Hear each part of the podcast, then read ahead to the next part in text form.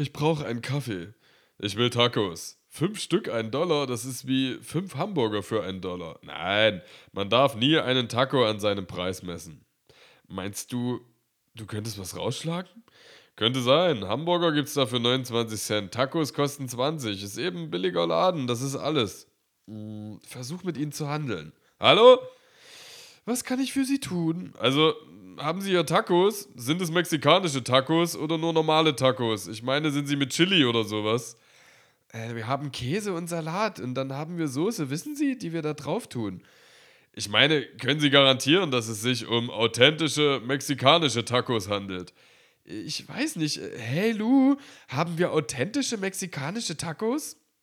Die Stimme einer Frau aus der Küche. Was? Authentische mexikanische Tacos? Wir haben Tacos. Wie mexikanisch die sind, weiß ich nicht. Äh, ja nun, ich wollte nur sicherstellen, dass ich auch bekomme, wofür ich zahle. Sie kosten doch fünf Stück einen Dollar. Ich nehme mal fünf.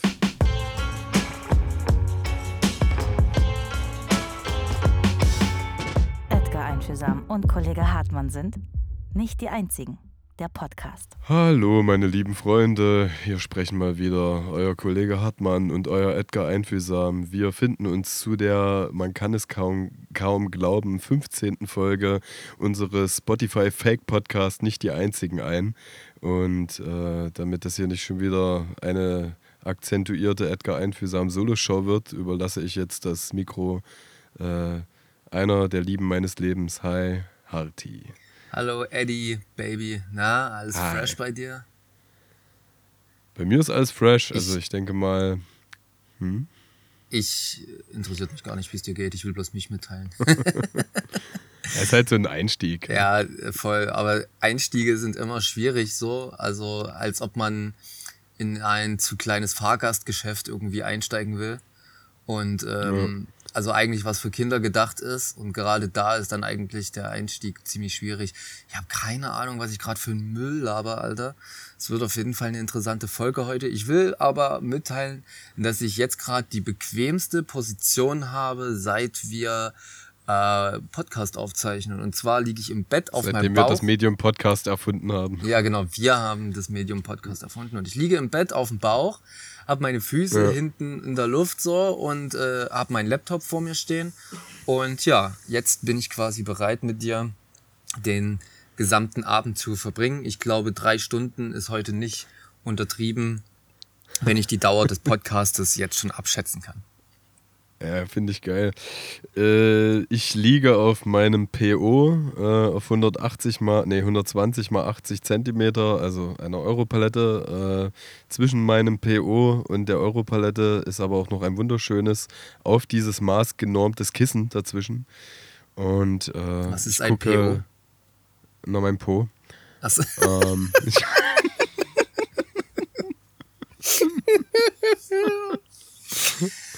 ja, da klar. war der erste. ähm, ja, voll, aber ich gucke, äh, ich gucke auf das äh, romantische Konnewitz heute, also von, von meinem Balkon aus, heute, heute leider, leider kein linksversifftes Antifa-Pack, keine äh, rechtsradikalen, korrupten Bullenschweine. Äh, leider eine ganz romantische Nacht. Ich kann ja mal so ein bisschen meinen mein Hausfrauenfrust predigen. Meine mein Girl ist heute in Torgau bei einem äh, bei einer Neil Young Coverband zum Konzert. Oh, wow. Und ja, auf jeden. Ich habe hier komplett Mama und Papa ein Hybrid gemacht, den Nachmittag bespaßt, Essen gekocht und das ist halt so richtig geil, ey, wenn wenn ich es dann geschafft habe, mein wunderschönes Kind dann mal so zum Einschlafen zu bringen mit noch tausendmal diskutieren und nein und Ruhe, noch mal ein Zelt bauen, noch mal ein Lied singen. Gehst du dann raus aus der Wohnung und guckst dir an, Alter, die hat wirklich alles, was du aus Regal und Schrank rausholen kannst, hat die so im Vorbeigehen rausgeholt. Dann rennst du noch eine halbe Stunde rum und sammelst das alles wieder ein. Es ist wie so ein Tsunami, der durch die, durch die, durch die Bude rast. Ich weiß nicht, wie du als Kind warst, aber es ist wirklich egal, wo sie Ganz vorbeiläuft. Schön. Dieses Buch muss raus, das die Taschentuchpackung, das hier und es wird dann halt einfach liegen gelassen. Also äh, an das Kindesalter kann ich mich natürlich nicht zurückerinnern, aber ich weiß, dass ich sehr, sehr lange Zeit ähm, sowas von unordentlich war. Wahrscheinlich war das aber jeder. Da gab es nur einen Gang von meiner Zimmertüre zum Bett Und Ja. äh, es gab nicht mal einen Gang zum Fenster, weil das habe ich auch einfach nie aufgemacht, so getreu dem Motto. Ähm, es ist äh, noch nie jemand erstickt in seinem Zimmer, aber erfroren oder irgendwie so. Also ganz merkwürdig. Irgendwie hat das früher mehr Sinn ergeben, dieses Sprichwort. Ganz Ich, cool. ich weiß, was du meinst. Ähm, genau, also lieber, lieber im, Eif, im eigenen Mief rum, rumgammeln und das geil finden, aber ey, bloß keine frische Luft reinlassen. Aber ich meine, ich rede dabei, das, das eigentlich klingt irgendwie, als ob es so ein mieses Kifferzimmer gewesen sein könnte. Aber tatsächlich war ich da vielleicht im Alter von zehn Jahren oder so.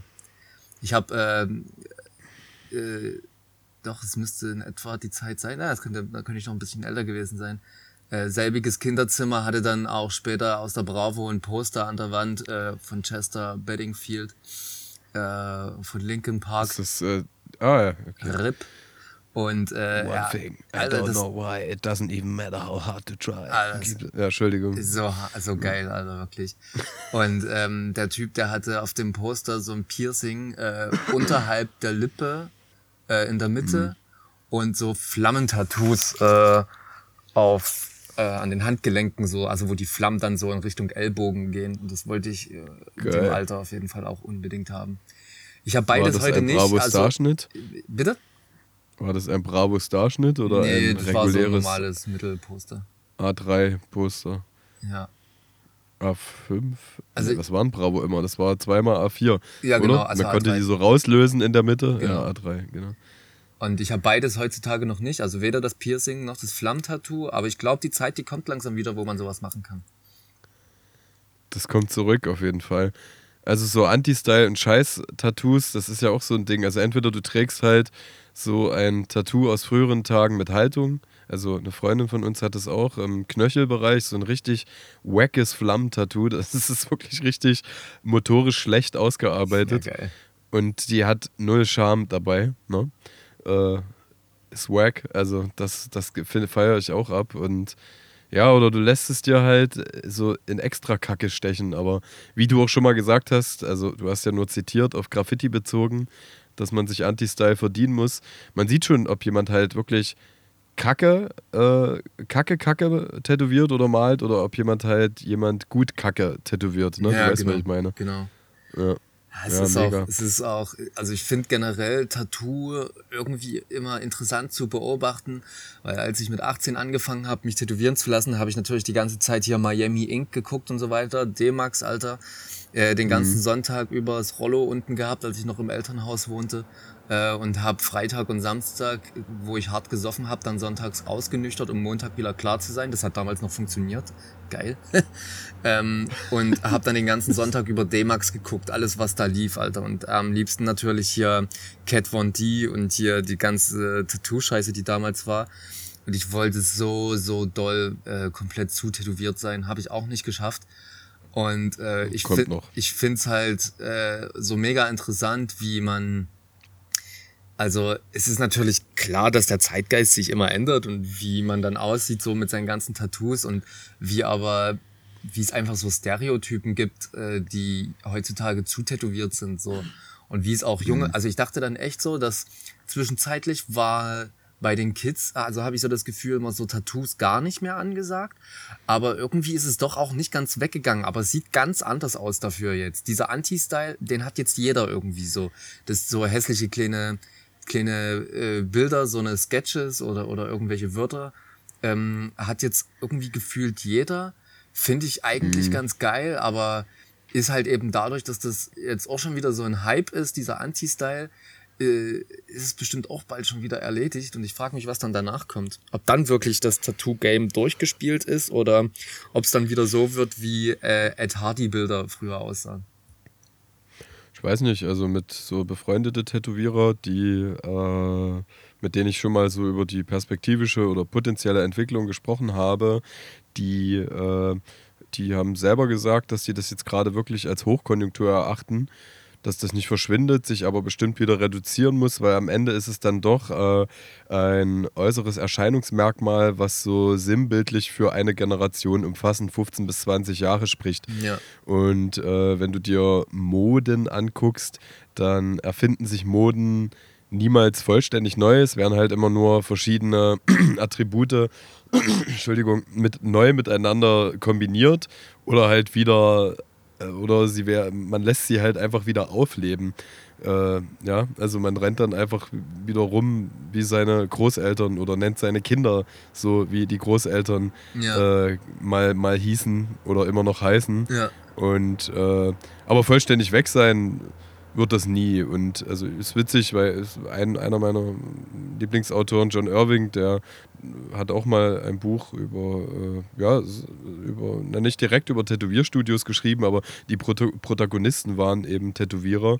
Und ich meine, das spielt vor 40 Jahren und äh, da hat er auch äh, wirklich recherchiert, ist, ist äh, nach Holland gereist und, und hat sich so dort die Tattoo-Szene angeguckt. Das ist schon sehr lange her. Und das gab es damals auch alles. Also das ist wie Musikszenen, die werden halt kleiner und größer. Und die, ich glaube, dieses Intergenerative spielt da eine hohe Rolle. Und was ich auch mega interessant finde, ist halt, äh, was jetzt auch so die Corona-Zeit mit den Tätowierern gemacht hat. Also, wie gesagt, ich bin, geht ja vielleicht ähnlich, so mit zwei, drei Studios ist man ja befreundet, in meinem Falle mit einem sehr eng. Und äh, da haben auch viele einfach aufgehört. Äh, das war natürlich immer so von der Hand in den Mund leben, ne? Ja, aber klar. die äh, haben sich ja dann halt doch irgendwie jetzt auf was Krisensichere, sichereres orientiert. Ich meine, sowas spielt auch so seine Rolle, ne? Wer weiß, was jetzt alles global noch passiert, die nächsten 10, 20, 30 Jahre, äh, sind die Leute überhaupt dann auch noch willens, sich Tätowierungen zu leisten? Ja, wie ist so das äh, allgemeine, der allgemeine Wohlstand des Volkes, dies, das. Ich denke mal, da äh, spielen viele Faktoren der Art irgendwie mit rein. Also äh, gerade rückblickend betrachtet, da ja mein Männerbild damals noch ein anderes war und äh, ich meine, äh, meine körperlichen Attribute, da ich natürlich äh, besonders schmächtig und klein bin, wollte ich natürlich eine, eine, eine, eine grobe Männlichkeit dadurch ausleben, dass ich mich total zutätowieren lasse, so weißt du, um das irgendwie auszugleichen. Über so ein Denken bin ich Das ist ja auch geil, dass das geht, oder? Also, äh, sorry mal, also Ja. zwei Fragen. Ja, äh, ja. Mach mal bitte in Form von Stereotypen, also vielleicht auch äh, Schauspieler- oder Musikernamen, dein früheres Männerbild und dein heutiges Männerbild fest. Ginge das? Äh, also in Form von Musik kann ich es auf jeden Fall ganz klar runterbrechen und es könnte kon äh, konträrer nicht sein. äh, damals auf jeden Fall Orgi Ja. und, und heute aber Danger Dan, so, weißt du? Ich dachte dann Ali Schwarzer. Nee, Äh, die ist ja auch nicht, die ist ja auch nicht cool. mein, mein Männer. Tut mir leid, das ist fies. Ja, so, jetzt, jetzt kommt's erst an. oh Gott, ich bin langsam heute, ey. Okay, kein Ding.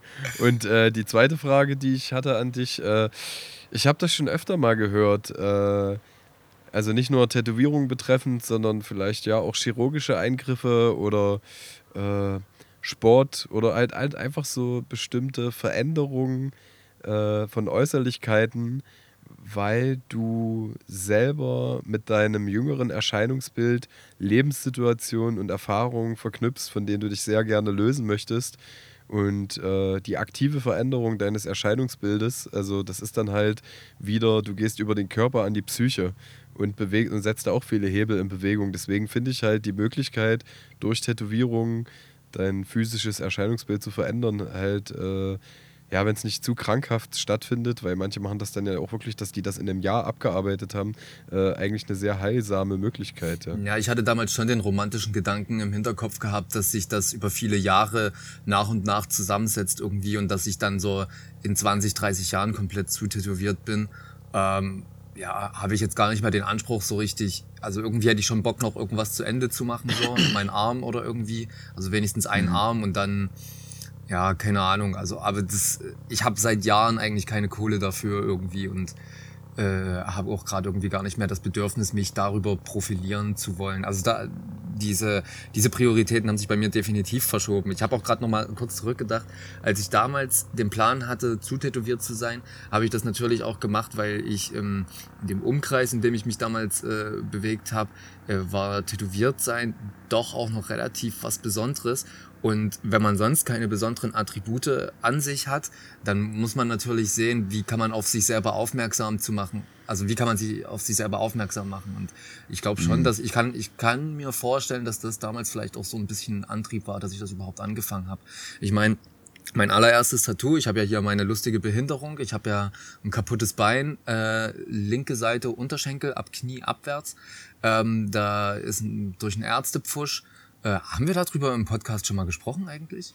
Nee, äh, privat schon, aber im, im Podcast nicht. Ich finde es auf jeden Fall cool. Also auch für die Geschichtsschreiberlinge, die diesem Podcast immer mehr Informationen entnehmen können, um deinen Wikipedia-Eintrag weiter wachsen zu lassen, finde ich, kannst du diese äh, Story jetzt auch öffentlich machen. Ja, geil. Dann äh, baut sich gerade der Podcast von ganz alleine komplett auf. Ich kann mir vorstellen, äh, dass wir nach einer Dreiviertelstunde oder nach einer Stunde sagen, so und jetzt kommen wir zum Zitat zurück. Wobei das ja heute, glaube ich auch, äh, ich glaube, heute wird es eine Banane-Folge irgendwie. Heute wird es um Nein, alles und um nein, nichts nein. gehen. weißt du, das wissen wir noch nicht. Naja, werden wir sehen am Ende. Ähm, okay, also mein erstes Tattoo war äh, ein Defektschild auf meinem linken Unterschenkel, quasi mein kaputtes Bein.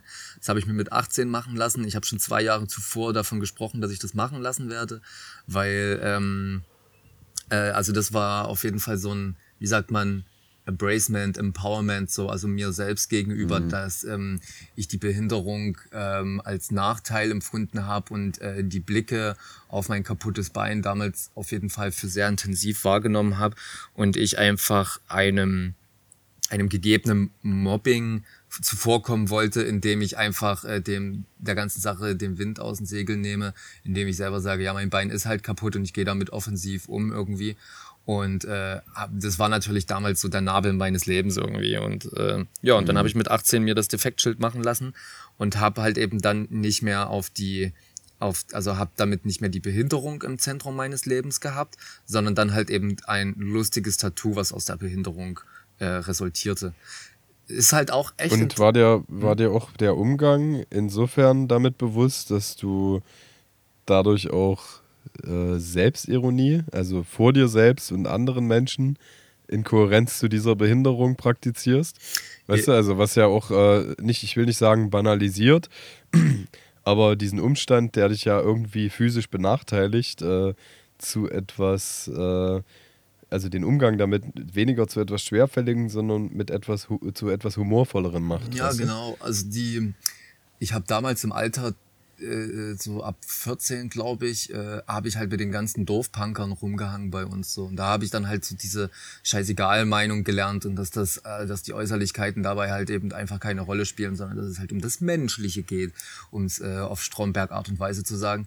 Ähm, und da, da habe ich dann halt eben gelernt, äh, damit umzugehen. Also ich habe wirklich, bis ich, bis ich äh, so äh, 16 war, 16, 17, habe ich auch im Hochsommer keine kurzen Hosen getragen.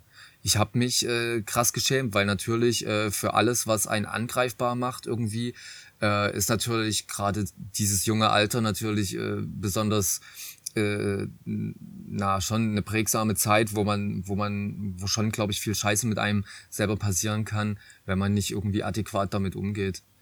Äh, ich Ja. habe ich hab dabei aber auch ganz, ganz viel Glück gehabt. So, es gab einen einzigen Mobbing-Vorfall, an den ich mich erinnern kann, wo mich da mal einer gehänselt hat und ich hatte aber sofort zwei, Es drei. tut mir bis heute leid, ich habe mich doch dafür schon entschuldigt.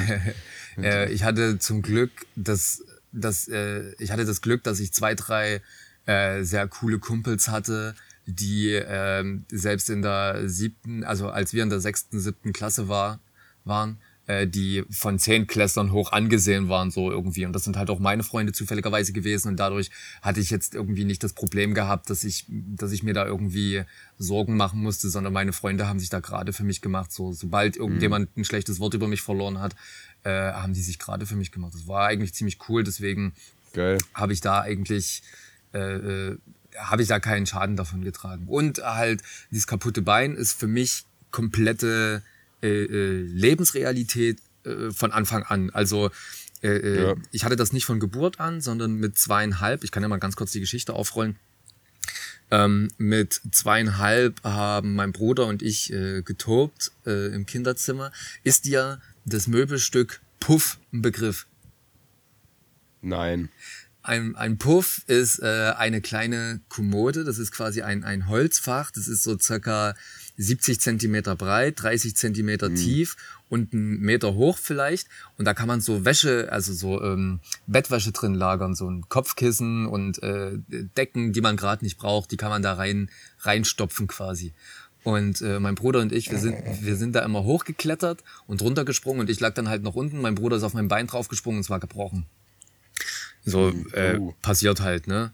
Ähm, Dann ist ähm, irgendwie beim, also bei, bei Kindern ist dann so, dass man, also zur damaligen Zeit, ich weiß nicht, wie es heute ist, wenn da irgendwie so ein Bruch passiert, dass man den Gips äh, nicht, äh, nee, nicht umgedreht, dass man, dass man nicht direkt operiert, sondern dass man dann äh, erstmal einen Gips drum macht, weil die Selbstheilungskräfte der Knochen bei Kindern halt so enorm sind, dass eigentlich alles wieder cool zusammenwächst und alles relativ schnell wieder heile wird. Ist bei mir leider nicht passiert.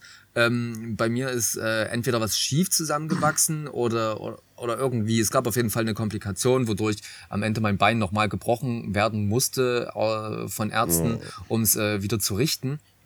Und dabei ist dann was schiefgegangen. Ich glaube, da ist dann Knochenhaut mit eingewachsen und dann musste da nochmal was gemacht werden.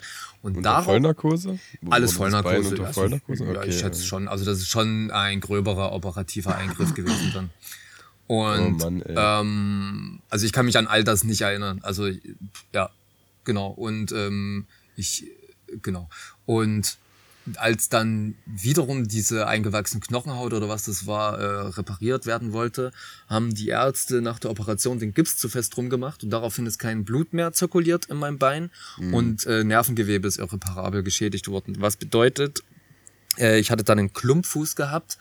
Ähm, ich konnte meinen Fuß links, also kann ich auch heute noch nicht, ich kann meinen Fuß links nicht mehr anheben. Ich kann so mich noch ein bisschen auf die Zehenspitzen stellen, aber und meine Zehen so ein bisschen zusammen machen, aber ansonsten kann ich meine Zehen nicht weiter bewegen. Und die Muskeln, die dafür zuständig sind, äh, den Fuß zu heben, die sind halt wegatrophiert. Also ich habe ein ganz dünnes linkes Bein. Ja. Mit einem Was Defektschild heißt, drauf. was, heißt, was heißt atrophieren? Jetzt kann ich dich mal nach einem Wort fragen. Äh, atrophieren bedeutet das äh, Muskelschwund.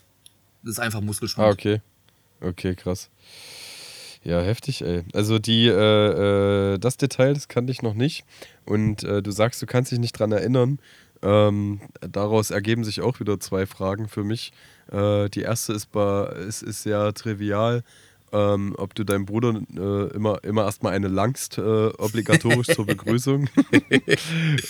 Und äh, die zweite, das ist dann doch wieder ernster.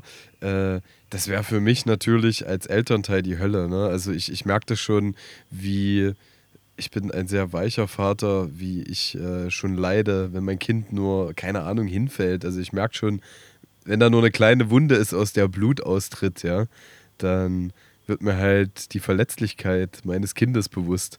So, und äh, sowas wäre für mich total krass gewesen. Mein Kind war bisher einmal im Krankenhaus, ähm, weil es fast, also ja, kurz vorm Dehydrieren waren durch eine Magen-Darm-Grippe. Ja, das, Äh, ja, stimmt. Da bin ich schon tausend Tode gestorben Ich und das, das wäre für mich, aber ich meine, das wird dir deine Mutter wahrscheinlich auch so geschildert haben, dass es für sie auf jeden Fall Leiden war, bestimmt. Ja, also ich Situation. antworte erstmal auf die erste Frage, was meinen Bruder angeht. Mhm. Ich guck den auf Familienfesten durchgängig böse an.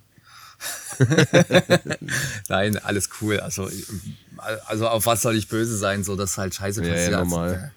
Ähm, gar nichts. Also ich weiß nicht. Äh, umgedreht, ich glaube, ich habe mit meinem Bruder schon mal drüber gesprochen, ähm, ob er von einem schlechten Gewissen geplagt ist irgendwie, also dass er sich irgendwie Vorwürfe macht oder was. Das wäre noch mal ganz interessant. Aber selbst das, Mhm. ich meine, mein Leben funktioniert ja. Ich bin ja auf das, äh, ich werde halt kein Weitsprung-Weltmeister mehr. So, da, ansonsten bin ich, Ich ja. auch nicht. An, ne, siehst du, da haben wir schon mal was gemeinsam. Da sind wir nicht die Einzigen wahrscheinlich. Oh. Ui, ui, ui, ui, ui. Und ähm, ich weiß ich nicht, ich habe ja keinerlei Einschränkung irgendwie. Ich habe gerade noch den Gedanken, was ich. Äh, warte, ich muss mir das kurz aufschreiben, dass ich das nicht vergesse. Äh, was will ich da noch sagen? Jetzt, jetzt schreibe ich was auf und rede einfach gar nicht. Das ist auch richtig dumm, ey. Warte, also. Äh, die zweite Frage war, äh, wie meine Mutter äh, oder beziehungsweise meine Eltern das erlebt haben damals. Also du musst dir das vorstellen, wir, wir sprechen von 1990. Das heißt, wir sind knapp nach der Wende. Ist sowieso eine sehr interessante Zeit gewesen damals, dass äh, sowieso niemand wusste, wie es so richtig weitergeht. Und Ähm, Ist ja wie heute. naja, irgendwie schon, aber das halt nochmal auf ganz andere Ebene. Ja, Damals ist schon, halt meinst, äh, ja. die DDR ähm, im Winde verweht und ja, ist auf jeden Fall crazy gewesen, weil nämlich, also ich komme ja wie gesagt vom Dorf, ähm, bei, also ich komme aus Nünchritz bei Riesa und äh, also ich habe ganz viele Krankenhäuser damals mitgenommen. Riesa, Meißen, Dresden und dann waren wir in Bautzen. Also Bautzen ist zu DDR-Zeiten und dann quasi noch in der Nachwendezeit. Ähm, nein, nicht Bautzen, halt, ist eine Lüge. Hoyerswerda war es. Hoyerswerda. Ähm, aber in Bautzen sind wir auch gewesen, das ist, das ist nicht gelogen. Aber in Hoyerswerda wurde dann der Gips zu fest dran gemacht und da ist dann mein Bein kaputt gegangen. Und ähm, wir sprechen hier von einem Zeitraum von, ich glaube, zwei, drei Jahren, wo ich auf jeden Fall fünf, sechs Krankenhäuser kennengelernt habe. Ich glaube, in Berlin sind wir auch gewesen, aber ähm, da konnte uns irgendwie auch nicht weitergeholfen werden. Und ähm, äh, du musst dir das vorstellen, dass meine Mutter über einen Zeitraum von, ich weiß nicht, die Ärzte, die haben mich unverhältnismäßig lange im Krankenhaus in Hoyerswerda behalten. Ich glaube, ich war da ein Vierteljahr oder noch länger irgendwie drin. Und meine Mutter, Oh, die, echt, ja? ja, Das also das, muss wirklich äh, äh, sehr lang gewesen sein. Und meine Mutter, die ist jeden Tag von Nünchritz nach Bautzen gefahren, im Golf 3, keine Autobahn. Ich glaube, die ist Hm. da locker zwei Stunden eine Strecke unterwegs gewesen. Also wenn das reicht. Oh oder was. Oder und du warst nicht das einzige Kind, ja. Genau, ich habe ja noch, wie gesagt, einen Bruder und mein Vater war dann halt mit meinem Bruder zu Hause. Ich glaube schon auch, dass das massiv am Familiengefüge gerüttelt hat. Ja, krass. Aber siehst du, äh, jetzt erklärt sich noch mehr unsere äh, Brother from Another Mother äh, Mentalität. Weil ich bin so lange und auf so eine Entfernung nicht im Krankenhaus gewesen, aber ich habe auch viele Krankenhäuser abgetingelt. Ich hatte ganz krass allergisches Asthma. Ja. Und äh, meine Mutter hat auf jeden Fall auch krass Nächte durchgefeiert, wo, ich, wo sie mich als, als kleines Kind aufgerichtet äh, stabilisiert hat, weil ich wirklich nur noch durch, einen ganzen kle- kleinen, durch ein ganz kleines Loch Luft bekommen habe. Oh, krass. Ähm, das ist das, was ich meine. Also ich habe das auch mal rekapituliert mit meiner Freundin.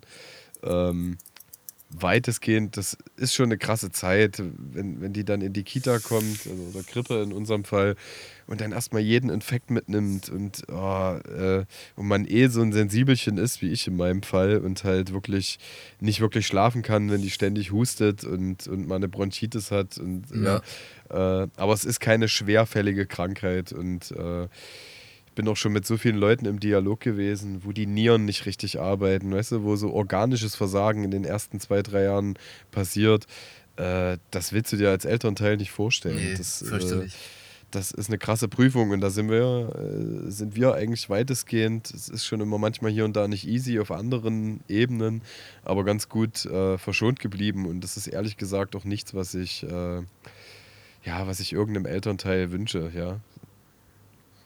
Nee, also niemandem wünscht man das. Also das ist schon, äh, ich habe gerade jetzt die Tage wieder viel äh, unsere Kollegin gehört hier von Herrengedeck, Spotify Orig Originals.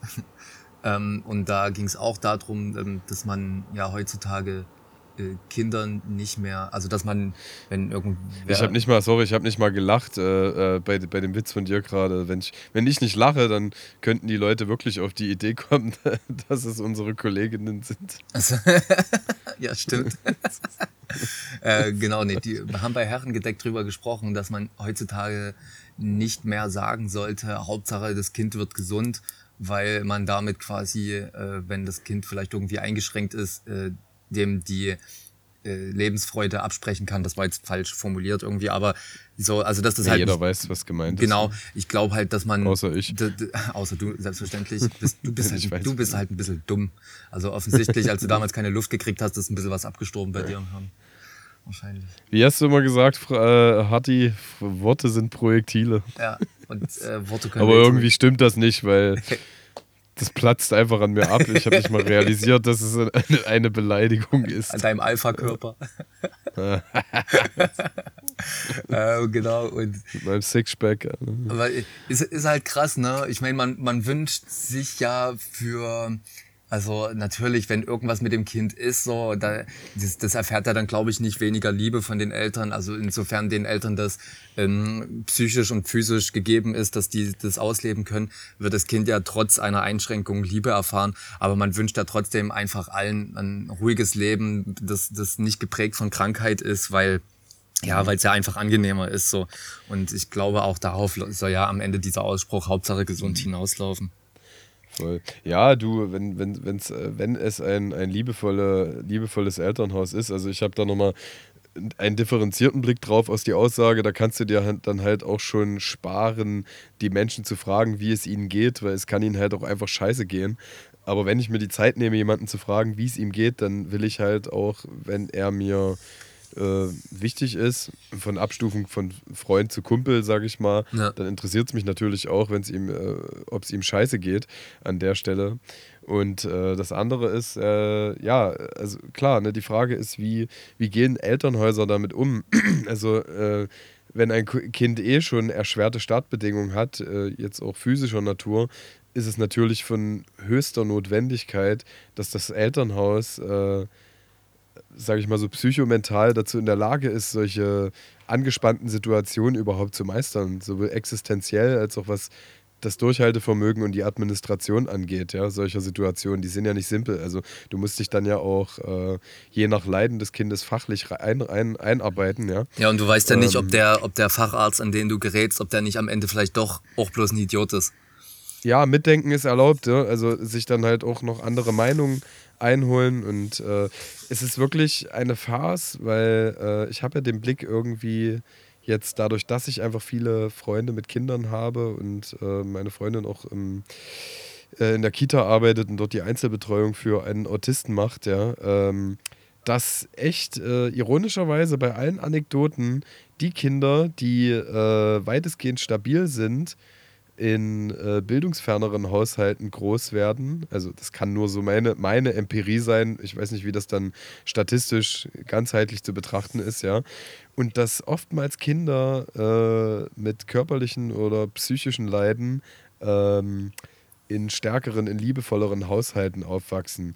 Ja, man vermag es kaum zu deuten, wie ein Elternteil oder ein Kind, wie gearscht das ist, wenn es halt eh äh, bei Menschen zur Welt kommt, die sich nicht mal selber managen können. Ja, ja? voll. Also ich meine, es gibt so, es gibt so Härtefälle. Ähm, letzte Woche hat in Solingen eine Mutter fünf Kinder getötet und sich dann selber vor den Zug schmeißen wollen. Es ist ihr aber nicht geglückt. Also der Suizid ist gescheitert.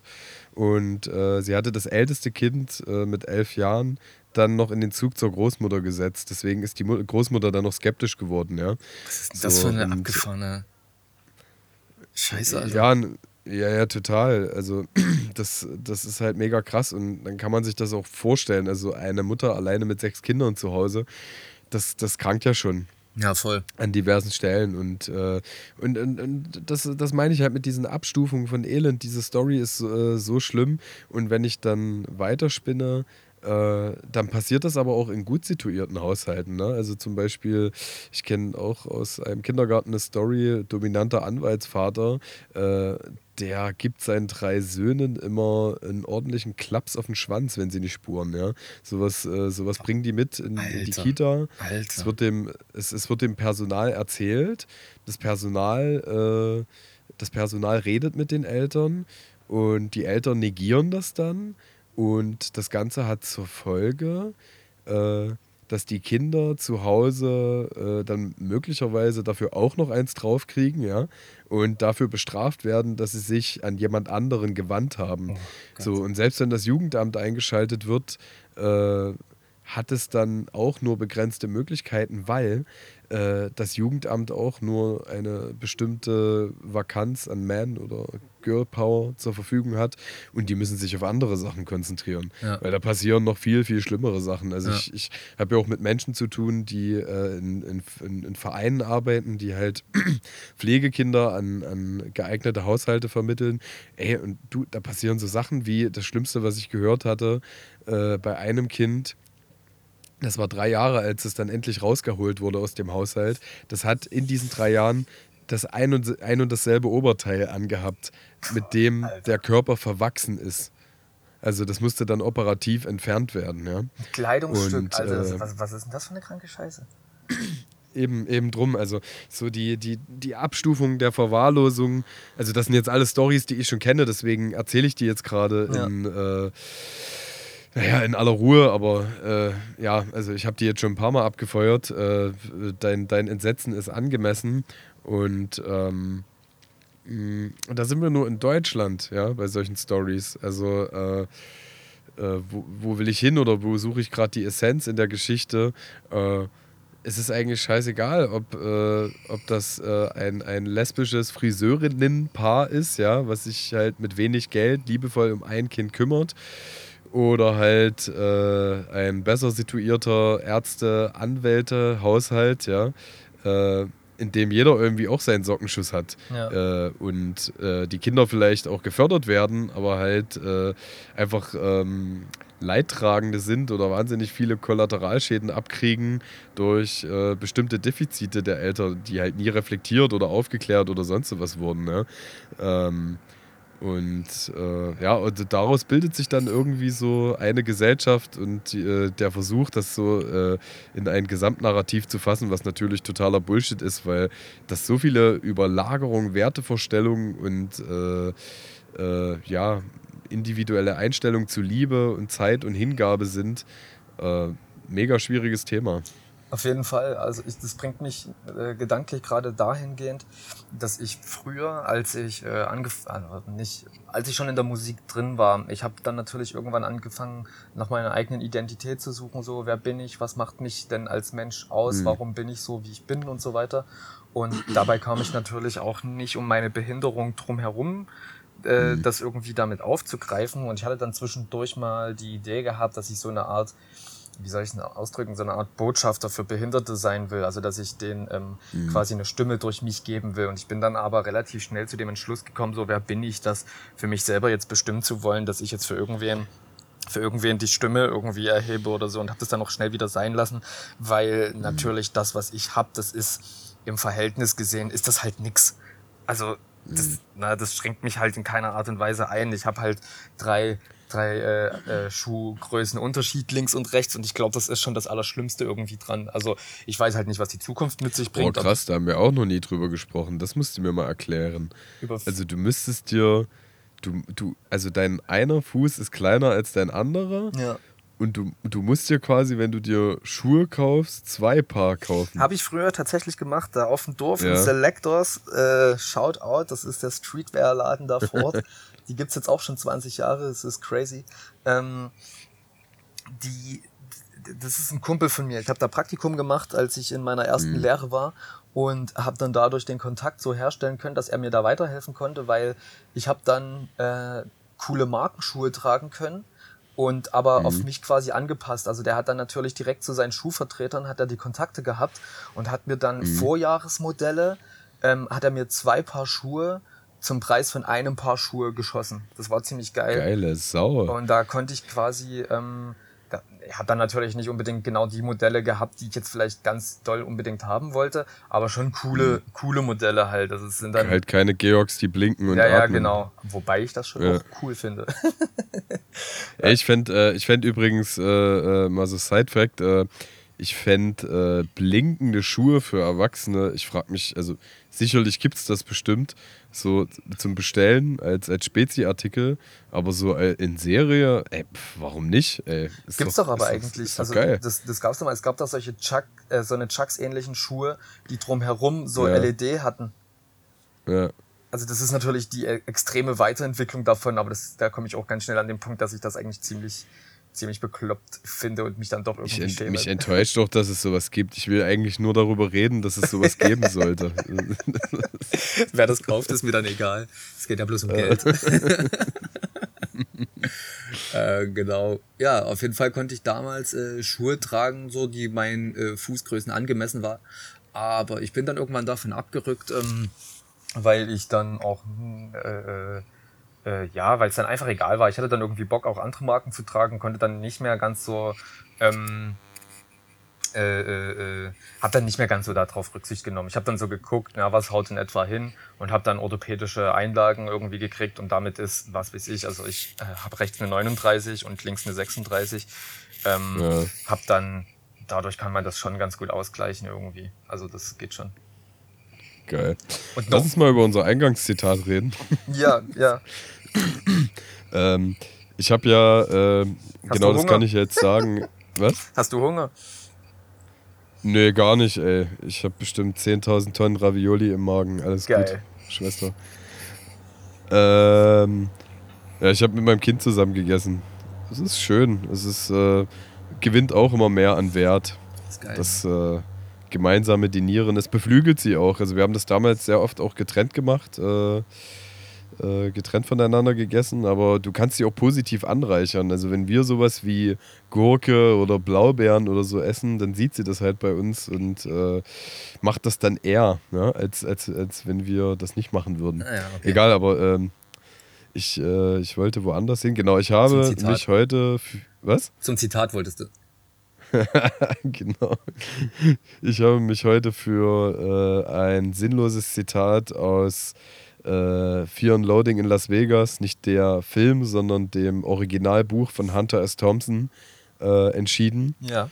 Äh, zu Hunter S. Thompson kann ich vielleicht sagen, äh, die Figur, die die meisten popkulturell geprägt natürlich äh, als Johnny Depp mit Anglerhut kennen. Ja. Das ist nahezu eins zu eins diese Person. Ne? Äh, Hunter S. Thompson war Journalist und ist bekannt geworden äh, durch sein, äh, ich nenne es mal Dokumenta Dokumentationsbuch, das habe ich mir witzigerweise jetzt erst die Woche bestellt, ähm, als er ein Jahr lang mit den Original American Hells Angels unterwegs war und gelebt hat. Oh shit. Ähm, das hat er ein Jahr gemacht und halt auch niedergeschrieben. Und äh, er hat auch eine Form von Journalismus begründet, die durch ihn geprägt geworden Gonzo ist. Gonzo-Journalismus, das weiß ich sogar. Gonzo-Journalismus, genau. Ähm, für alle, die es noch nicht wussten. Es gibt auch Leute, äh, die heute sich dieser Gattung noch zuordnen. Helge Timmerberg zum Beispiel, das ist ein deutscher Autor. Äh, der hat mal ein Buch geschrieben in 80 Tagen um die Welt und hat einen Teil der äh, Reise aus Jules Verne's Buch nachbereist. Aber halt in der heutigen Zeit, ne? Und hat sich zum Beispiel auch in Japan mit äh, äh, ja, einfach unterschiedlichen sexuellen Praktiken auseinandergesetzt. Also, dass da so kleine Anhänger zum Beispiel ver, äh, verkauft werden, in denen äh, Spucke von Schulmädchen ist, so in, in, in Sexshops, ja. ja. also so, so, so, so, kranken Scheiß. Und dass ein äh, Mann, der, was, was kam, war da auch drin in dem Buch, was ich ganz lustig fand, äh, Männer im Anzug, die in Deutschland irgendwo vor einem Etablissement frühs eindeutig sediert, besoffen und gezeichnet sitzen würden, würden hier irgendwie herabgewürdigt werden und dort vor Ort ist es einfach nur ein Symptom dafür, dass der Mann wahrscheinlich einen guten Geschäftsabschluss am Vortag hatte. Ja, ja. Äh, das, ob das äh, generisch so zu betrachten ist, ich, ich, ich weiß es nicht. Aber egal, auf jeden Fall, äh, äh genau, stammt das aus Fear Loading in Las Vegas und es ist ja wirklich einfach nur, äh, also vermeintlich oder angeblich hat er diese Drogen auch alle genommen. Also es ist auch das, auch dieses Buch äh, ist sehr nah an, der, an, an seiner Realität orientiert. Ja. Ähm, und äh, die Unterhaltung äh, total zugetrönt. Ähm, ja, wie soll ich sagen, äh, die würde ich gerne trotzdem, so, so banal sie auch erscheint, mit dir analysieren, weil im Grunde genommen äh, der Charme daran, du müsstest ja dann doch äh, etwas lächeln oder, oder kichern, ja. Äh, der Charme daran ist so ein bisschen der Swag wie bei dieser Unterhaltung zwischen John Travolta, Vincent Vega und äh, Samuel. Jackson, jetzt weiß ich nicht, wie die Rolle heißt, die er in Pulp Fiction innehat, über das metrische System und den Royal mit Käse. Ja, ja? Royal mit oder Käse. Die Fuß und oder die Fußmassage. Äh, na, also die Gretchenfrage wird da nicht Warte, beantwortet, ganz, aber ganz, ist, ganz kurz, ganz kurzer Querverweis. äh, ich hatte ähm, diesen, warte, jetzt muss ich ganz kurz überlegen. Im März, im März habe ich angefangen, Pastewka zu gucken, beziehungsweise habe ich mit der letzten und vorletzten Staffel angefangen, äh, die ja. Serie Pastewka zu gucken und habe dann natürlich auch mal zurückgeswitcht auf die erste Folge, erste Staffel und habe das dann nochmal von vorn aufgerollt. Und in der ersten Staffel spielt Helmut Krause, Kraus oder Krause Ja. mit, der ja seines Zeichens äh, Nachbar von Peter Lustig war und aber auch die deutsche Synchronstimme von Samuel L. Jackson in Pulp Fiction. Und, Ernsthaft? Und das ist so ein Running Gag gewesen in Ey, der, inner, innerhalb der Pastewka-Serie, dass der immer wieder so äh, in verschiedensten Abwandlungen gesagt hat, "Mhm, das ist ein leckerer Burger. So, das, das, das ist dann so ein Running Gag gewesen. Kann ich echt empfehlen, mega lustig. Ja, kurze. Ich danke dir für diesen Fun Fact. Ich Ja. dachte, ich, ich, also ich, ich, ich dachte, ich kenne schon viel aus dem Tarantino-Versum. Zumal ist es, reden wir wirklich über den, über den Wagennachbar von Peter Lustig, Ja, die- also den etwas korpulenteren Typen. Genau, genau der. Der hat ja auch weiter in der Löwenzahn-Fortsetzung mit, ähm, äh, mit dem anderen Typen, hat er ja auch noch weiter mitgespielt. ne? Weiß ich gar nicht, ey, was das ist. Ist das, ist das dieser äh, äh, pilzfrisurige, brillentragende Typ gewesen? Hat der dann da das gemacht? Wie heißt Ich weiß der? nicht, ich weiß nur, dass der äh, Teil des Ladykracher-Ensembles von Anke Engelke war. Ah, okay, da habe ich gar keine Ahnung, wer das ist. Ja, also es gab mal eine Folge, Peter Lustig, äh, ja auch RIP an der Stelle, Ja. ähm, hat mal in der, es war gar nicht die Neuauflage, aber dann äh, eine, eine spätere Folge, in der er eben nicht mehr fest dort äh, gearbeitet hat, besucht. Und da gab es dann auch einen Gag mit, mit seinem Nachbarn. Ähm, der Nachbar hat sich ja immer beschwert über die äh, Experimente, die Peter Lustig da so getätigt hat. Ja. Und äh, da ist der, ist der Nachbar dann quasi irgendwie ans Tor gekommen und hat angefangen, Peter Lustig voll zu meckern, obwohl er schon 50 Folgen nicht mehr mitgespielt hat, Geil. bis ihm dann in der Hälfte des Sermons irgendwie aufgefallen ist, dass, dass er ja gerade zu Besuch ist. Geil. Da hat er sich dann, da hat er sich dann gefreut. Ähm, Okay, zurück ich glaube, zum, das zurück zum eigentlichen. Wir, wir driften gerade richtig geil ab, aber ich weil ich muss das gerade nämlich wirklich unterbinden, weil ich habe eigentlich Bock jetzt gerade diesen Gedankenstrang zu folgen, weil ich hätte noch zwei, drei Sachen eigentlich dazu zu sagen, die dann aber noch zwei, drei andere Serien irgendwie enden würde. Deswegen können wir ja dann gleich machen. Übrigens heißt er ähm, äh, Guido Hammersfahr. Ah ja. Guido Hammersfahr, der Fritz Fuchs hieß seine Figur. Das irritiert mich aber, weil Peter Lustig hieß Peter Lustig und Guido Hammersfahr ist Fritz Fuchs. Oh, ist, Naja. ist das so? Ja, auf Krass. jeden Fall. Also das war ein, also Peter Lustig ist kein Alters, alter Ego gewesen. Ach, Äh, crazy. Fritz Fuchs schon, heftig mies, ja.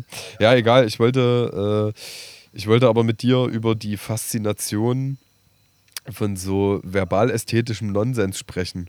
Weil äh, die Authentizität eines mexikanischen Tacos, ich glaube, das habe ich so vorher auch noch nicht gehört. Und äh, ich hätte natürlich jetzt neunmal klug versuchen können, wieder etwas mega Essentielles aus dem Buch rauszulesen. Ja. Äh, aber kann man machen, aber ich glaube, der größte Unterhaltungswert generiert sich wirklich aus den intensiven Situationen, die diese beiden Protagonisten bereit gewesen sind zu gehen. Also durch die, sage ich mal, Schändung ihres Körpers und äh, ja, teilweise Grenzüberschreitungen, die halt die wenigsten irgendwie vornehmen. Also ich meine, Hunter S. Thompson hatte ja wirklich nachweislich so seine Macke. Ne? Also der hat sich ja mit äh, 68, glaube ich, mit einer Schrotflinte an seinem Schreibtisch das Hirn weggeschossen. Ah, der hat sich Äh, suizidiert. Okay, krass. Ja, ja, wollte und, und hat äh, dann halt einen, einen sarkastischen Brief an seine Frau geschrieben, die ihn ja schon kannte und hat halt äh, irgendwie das Ganze oder sch- schlussendlich dann beendet mit, äh, ich hatte eh schon zehn Jahre keinen Bock mehr, also es war eh an der Zeit. Also ja. er hätte irgendwie so, so nach dem Motto und ähm, äh, sehr, äh, äh, na sag schon, Johnny Depp hat äh, seine, seine, seine Grabrede gehalten. Und, Das ist so äh, surreal, ey. Voll. Ist so geil. Letzte Woche, letzte Folge haben wir über die äh, Beerdigung von Jim Henson gesprochen, jetzt von Hunter. Oh ja, habe ich übrigens nachgeholt. Ja, Ich habe das jetzt geguckt, äh, ich glaube sogar mit meiner Freundin zusammen. Being Elmo. Elmo, ja. Haben wir darüber schon Krass, gesprochen? Alter. Äh, privat. Ah ja, okay. Also wie hier jetzt auch. Ja. genau. Äh, weil ich weiß, ich habe vorhin versucht, dieses Gespräch, also so eine absurden Gesprächskonstrukte irgendwie auf äh, das Hier und Jetzt in meiner Realität zu übertragen und ob das funktionieren kann. Und ich kann es mir irgendwie vorstellen, so, äh, ich sag mal, wenn du jetzt vielleicht nicht gerade in Berlin bist oder in Leipzig, sondern vielleicht irgendwo in so einer anderen äh, Kleinstadt unterwegs bist, sowas wie äh, Halle, Riesa, was weiß ich, sowas, irgendwie und wenn du dann in den Döner reingehst und halt eben fragst, wie authentisch der Döner das ist, also wie türkisch ist er denn jetzt nun wirklich? so was, also wie, oder wie eingedeutscht ist der Döner dann so in dem Augenblick, wenn dann vielleicht doch ein Schnitzel drin liegt statt, statt, äh, keine Ahnung, Kalbfleisch oder irgendwie so, stelle ich mir schon ganz witzig vor. Geil. Kennst du das von früher, wenn man kein Geld hatte, dass man äh, in den Döner gegangen ist, in den Dönerladen äh, und ein Fladenbrot mit Soße bestellt hat? Digga, früher, das habe ich gestern. Nee, natürlich, ja, klar. das ist ja klar, klar. Äh, ich bin mies, ich bin, ich, ich, ich habe jetzt tatsächlich den, den Abschiedsbrief von Hunter S. Thompson an seine Frau äh, recherchiert, kurz. Ja, ja. Und äh, da stand unter anderem drin, keine Spiele mehr, keine Bomben mehr, kein Laufen mehr, kein Spaß mehr, kein Schwimmen mehr. 67, das sind 17 Jahre nach 50. 17 mehr, als ich brauchte oder wollte. Langweilig. Ich bin nur noch gehässig, kein Spaß für niemanden. 67, also es ist 67 ist er geworden. Du Ja. wirst gierig. Benimm dich dein ho deinem hohen Alter entsprechend. Entspann dich, es wird nicht wehtun. Krass, oder? Der hat einfach auf abgeschlossen, der hat einfach, der hat einfach gesagt, okay, war geil, ciao. Äh, Ich habe aber auch mal äh, eine Person kennengelernt. Ähm, das war mal eine etwas korpulentere lesbische Arbeitskollegin, äh, die meinte, sie hat äh, so ein bisschen Ziankali-like oder so, sie hat was dabei, weil sie gerne, wenn sie den güldenen Moment abpasst, selbst entscheiden möchte zu sagen, ah, weißt du, das äh, reicht mir jetzt. Ähm, ist eine spannende Geschichte, ja, also so ganz nach dem Spruch, ähm, äh, solange du die Knarre noch halten kannst, willst du nicht. Und wenn du nicht mehr kannst, willst du. Ja, ja. Und, äh, und da muss halt jeder selber entscheiden, ob äh, wie lebenswert er das äh, ganze Dasein noch erachtet und auch mh, potenziell weitermachen mag. Äh, das hat natürlich wenig Heroisches, ne? wenn ich manchmal in Pflegeheime berufsbedingt hereintrete und das so um die 15 Uhr Zeit, wie du wirklich siehst, wie so eine ganze Rollator-Gang von 20 äh, Oldies einfach nur wartet, dass es die Eierschecke endlich gibt, ja. Äh, da gucken die, da scharen die schon mit den Hufen, Ja. äh, weil, weil, weil der Speiseraum noch sauber gemacht wird oder noch nicht freigegeben worden ist. Ähm, das geht halt alles so schleichend und äh, das, das, ist, das wirkt wenig sexy. Und dann habe ich gestern, zwei, nee, vorgestern, äh, einfach auch wieder ganz triviale Lebenssituation. Äh, zwei alte Menschen, so ein Ehepaar, Hand in Hand, äh, wirklich sich gegenseitig stützend über die Straße laufen sehen, aber total angeregt miteinander reden. Es klang so, so ganz leise, sich zuredend, aber, aber es klang irgendwie nach äh, oder sah nach einem interessanten Gespräch aus, nach zwei Menschen, die sich halt schon wahnsinnig lange kennen, stützen und austauschen. Äh, das, da, da bin ich ein bisschen äh, sentimental geworden. Das, das hat mich irgendwie berührt. Also ich kann auch beides voll nachvollziehen, dass man so, wenn man so denkt, dass man jetzt am Zenit ist, ich meine, so ein Hunter S. Thompson, Alter, der hat halt, der hat halt, weiß ich nicht, genug krasse Scheiße erlebt für zehn Menschenleben wahrscheinlich. der wird wahrscheinlich aus einem ganz anderen Status sein, so dass, wenn er dann mit 67 sagt, okay, das war's jetzt, ich habe reicht mir, einfach, ist einfach okay. Und wenn er schon seit 15 Jahren das Gefühl hatte, es ist ja so ein, naja, in 17 Anführungsstrichen, äh, äh, entspannter Freitod irgendwie ist natürlich jetzt auch nicht so schön, dass der sich mit einer, Schlin äh, mit einer Flinte weggeschrotet hat da irgendwie. Es muss ja dann auch jemand wegräumen und so. Das hätte man auch angenehmer für die Nachwelt bereiten können, glaube ich. Ähm, Ja. Aber die Sensibilität dafür, ähm, mit dem eigenen Tod, also Herr über seinen eigenen Tod zu sein, finde ich schon ein krasses Thema. So ähm, 2000, 2013, ähm, als Ja. die Antilopen das äh, Album Aversion rausgebracht hatten, da ist ja dieses Lied Spring mit drauf gewesen. Und die haben ja jetzt, viele Jahre später, ähm, Aber war das 2013? oder, oder, oder ist das du 2014 raus? Nee, es ist 2014 rausgekommen, glaube ich, Aversion. Okay. Äh, ja. Sorry. Ähm, und die haben ja jetzt, ähm, warte, was haben wir? Ich habe hab jetzt viele Tage 27. überlegt, was für ein Jahr wir haben. Wir haben 2020, ne? Ich vergesse es Ja. manchmal irgendwie. ich, also da frage ich mich manchmal auch, was mit mir los ist, dass ich gerade nicht mehr weiß, welches Jahr wir haben und dass ich auch wirklich krampfhaft überlegen Ja. muss, wie alt ich gerade wirklich bin. Und ob ich überhaupt noch existiere, bin das ich oder redest du? Ich weiß es nicht.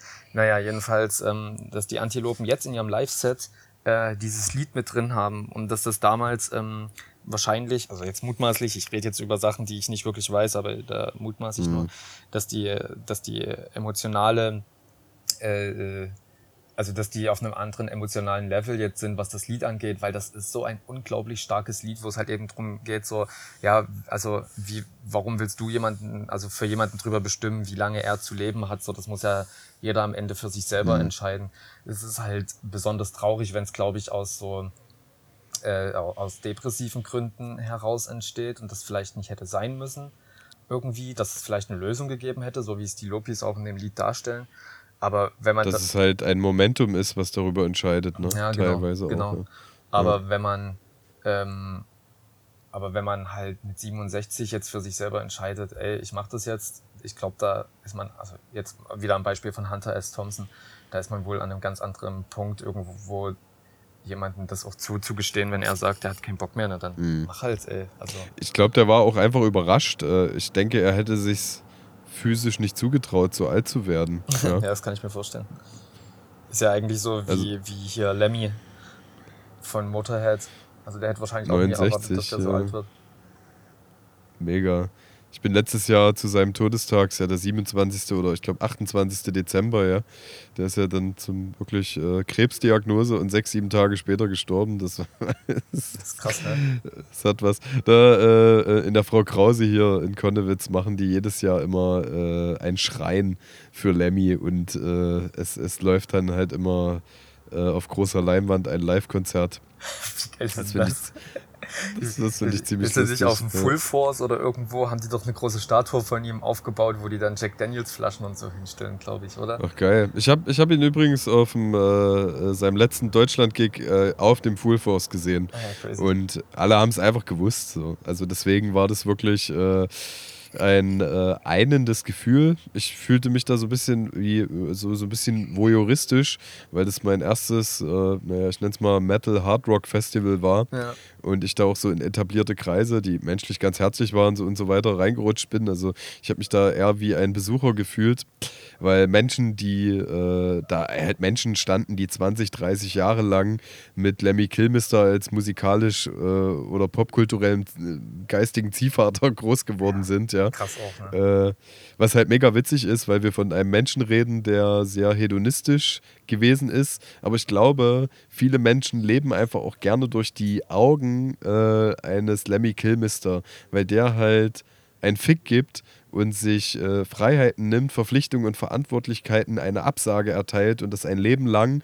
Und äh, das ist natürlich auch mit, äh, mit anderen Lebenskonzepten verbunden, denen du dann äh, mit Ansage eine Absage erteilst, ja, äh, denen die Menschen sich auch nicht entziehen wollen. Ne? Also die haben gerne ihre Familien, die äh, äh, oder wie soll ich sagen, ähm, äh, ich will nicht sagen, dass die sich als falsch empfinden in ihrem, in ihrem Dasein, aber die Tatsache, dass jemand für sie einfach dieses befreite Leben lebt äh, und man so irgendwie durch die Musik und durch die Anteilnahme Teil dadurch wird, äh, erzeugt einfach, glaube ich, eine wahnsinnig hohe Verbundenheit zwischen Fan und, und ihm. Hat schon was äh, Religiöses, ne? Ja, voll. Total. Was halt mega lustig ist, weil es sich einfach nur um einen saufenden Opa handelt. Ja, voll. Auf Äh, pass auf, ich hab, 69 ist krass. ähm, weil wir ja gerade über Daten sprechen, wir haben übrigens heute den 11. September und ähm, an diesem Tag möchte man eigentlich nicht versäumen, zu sagen, dass heute Bushidos neues Album hätte rauskommen müssen. Da sind wir wieder bei unserem Bushido-Podcast. Ja. Geil. Ich habe gehofft, dass das zu dem Running Gag wird. Ja, Äh, wahrscheinlich nein, schon, natürlich. Ich will auch direkt Ja, wieder einen riesengroßen. Fick drauf geben. Es ist egal, weil ich habe zwei andere Stichpunkte mir gerade noch aufgeschrieben, die ich viel interessanter fand. Ähm, Bushido hat in- übrigens in geweint Sachen- vor Gericht diese In Sachen äh, Sorry, Generation und wie man, also weil du jetzt halt diese zwei älteren Leute da gesehen hast, die sich da stützend Mhm. über die Straße hieven. Ähm, ich finde das halt so schön. Also ich, äh, also eine gewisse Romantik steckt dem Ganzen ja schon auch inne. Also so sehr ich das schon geil finde, irgendwie durch die Welt zu tingeln und ähm, äh, Konzerte und äh, äh, trinken und was weiß ich, mich ausleben und so weiter, schlägt da doch irgendwie ein Herz für mich so für, ein- also so, ein- so ein zweites kleines Herz in meiner Brust für so, also für die Romantik dieser Beständigkeit, so diese, was ja dann doch schon so ein Zufluchtsdings ist. Also das ist ein Ja. Gedanke gerade dazu. Und das andere ist, dass ich äh, das richtig geil finden würde. Also ich weiß nicht, ob es solche Konzepte irgendwo gibt, äh, wo man so generationsübergreifend in WGs wohnt. Also dass ich jetzt im Alter von 35 vielleicht mit einem 60-Jährigen irgendwie zusammen wohne, aber ich weiß nicht, das muss dann halt trotzdem irgendwie schon, also ich glaube, die Rahmenbedingungen müssen dann so seitens des Denkens irgendwie schon so übereinstimmen, dass man da zurechtkommt und ich kann mir das schon vorstellen, dass man da schnell an die Grenzen stößt, vor allen Dingen in Sachsen. King of Queens.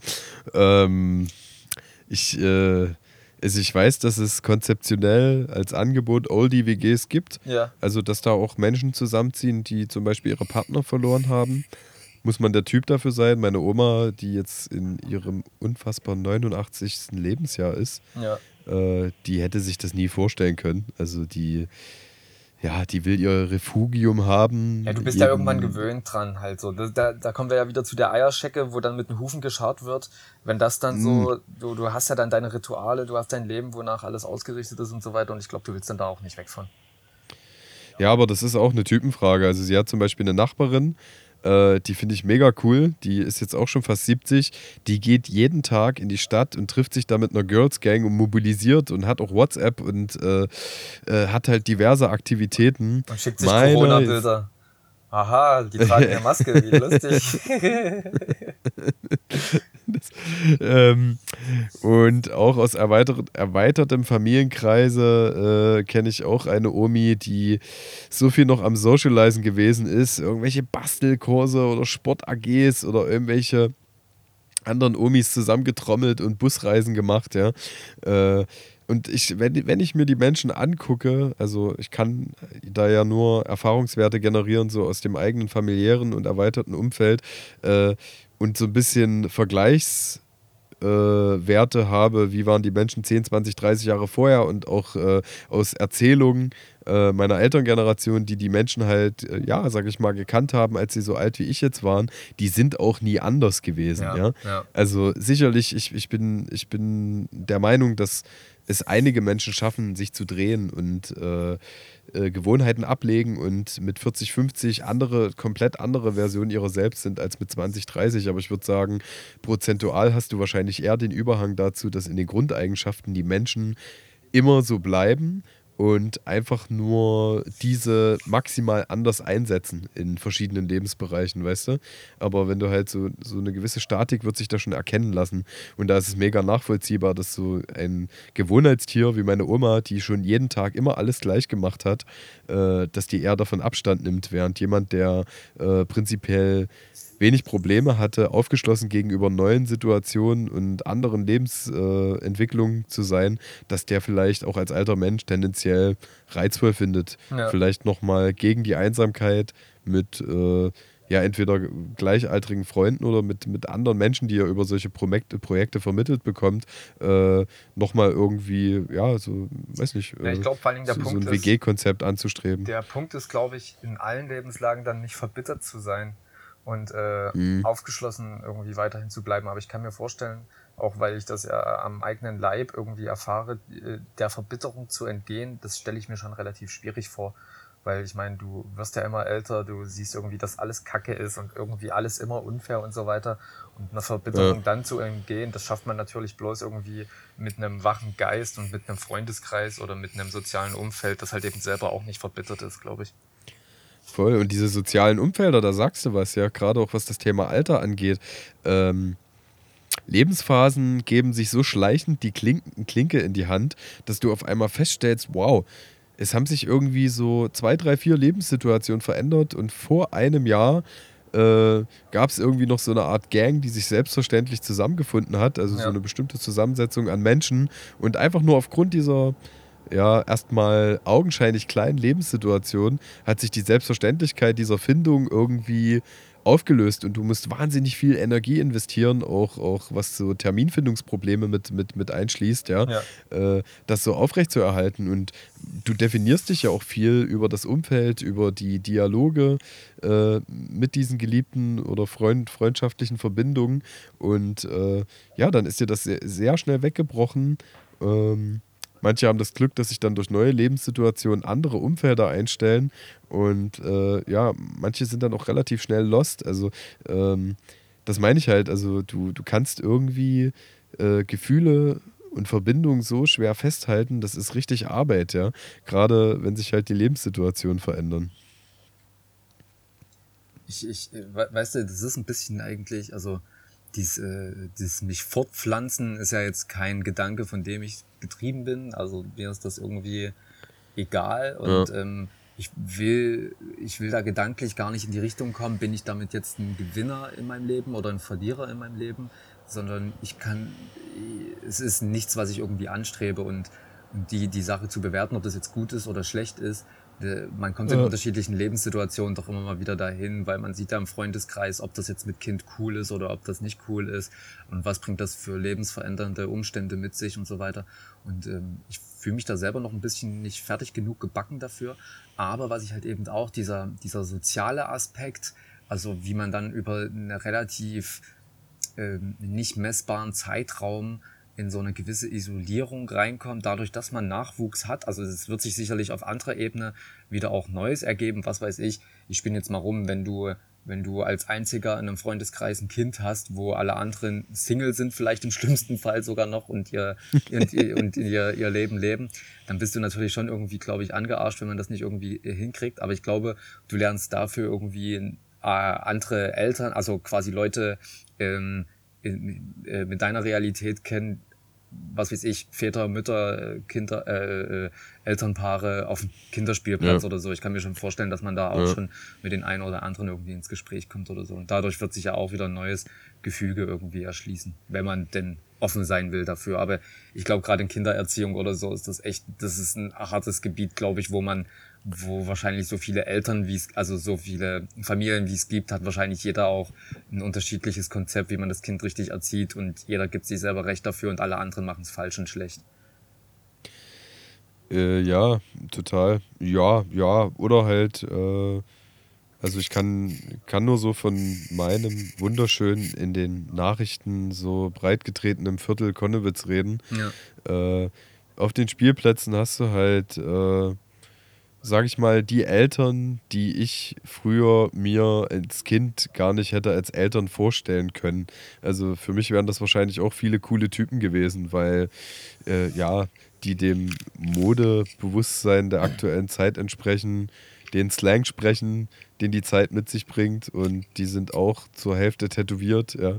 ja. Und äh, ist jetzt nur mal an der Oberfläche gekratzt und äh, teilen halt auch einfach popkulturelle Schnittmenge oder was heißt popkulturelle Schnittmenge, ja, das ist so eins. Also man, man hat halt viele gemeinsame Themen, Themen. Und äh, aber oh, ich weiß nicht, wir waren halt echt, also wir haben so ein paar Leute kennengelernt dadurch, äh, aber du triffst halt auch viele Leute, hm, wie soll ich denn sagen, früher hätte man gedacht, all die von mir gerade geschilderten Attribute wären irgendwie äh, reizvoll, ja, aber man ist ja auch nicht mehr so oberflächlich wie früher. Ja. Damals hast du halt gedacht, wenn jemand äh, äh auch so ein bisschen Hip-Hop ist, ah geil, das ist schon ein Grund, sich zu verbinden, ja. ja. Und äh, ja, und, und, und heute geht es dann halt irgendwie tiefer. Also ich habe ähm, nur, weil ich selber Elternteil geworden bin, eben nicht das Bedürfnis, mich mit jedem Menschen zu verbinden, der auch ein Kind hat. Ja, ja. Da könnte ich mich auch mit jedem Menschen verbinden, der Kaffee trinkt, der kacken geht ähm, und so weiter und so fort. Also Geil, kackerst du auch gerne? Ja. Das, äh, ich, ich kann für meinen Teil nur sagen, äh, das dauert wahnsinnig lange, sich äh, in der Rolle zu entdecken, zu finden und die auch zu leben. Ähm, aber nach über zwei Jahren bin ich doch angekommen und äh, das ist sogar witzig, weil wir haben mal off vom Podcast auch so ein bisschen über das Thema gesprochen und da habe ich vergessen anzufügen, du, du kennst das, manche Gespräche kehren dann irgendwie wieder gedanklich und dann fällt dir ein, dass du so zwei, drei Sachen noch nicht gesagt hast dazu. Ähm, äh, am Ende habe ich einen der schönsten und äh, liebevollsten Menschen erhalten, die es gibt. Äh, wahrscheinlich hätte ich mich jetzt im Nachhinein, wenn ich gewusst hätte, dich auch, ja, genau, dazu wäre ich gleich gekommen. Ich rede von meinem Kind Ach und so. äh, äh das ist halt wirklich, äh, das ist so eine Form, also wir wissen ja relativ safe, dass wir zum Beispiel nicht nochmal äh, Eltern werden möchten, ja. Und dass wir das jetzt managen können, dass wir das finanziell in puncto Liebe, Hingabe und auch Zeit schaffen können, äh, diesem kleinen, wundervollen Individuum den Weg ins Leben zu ebnen.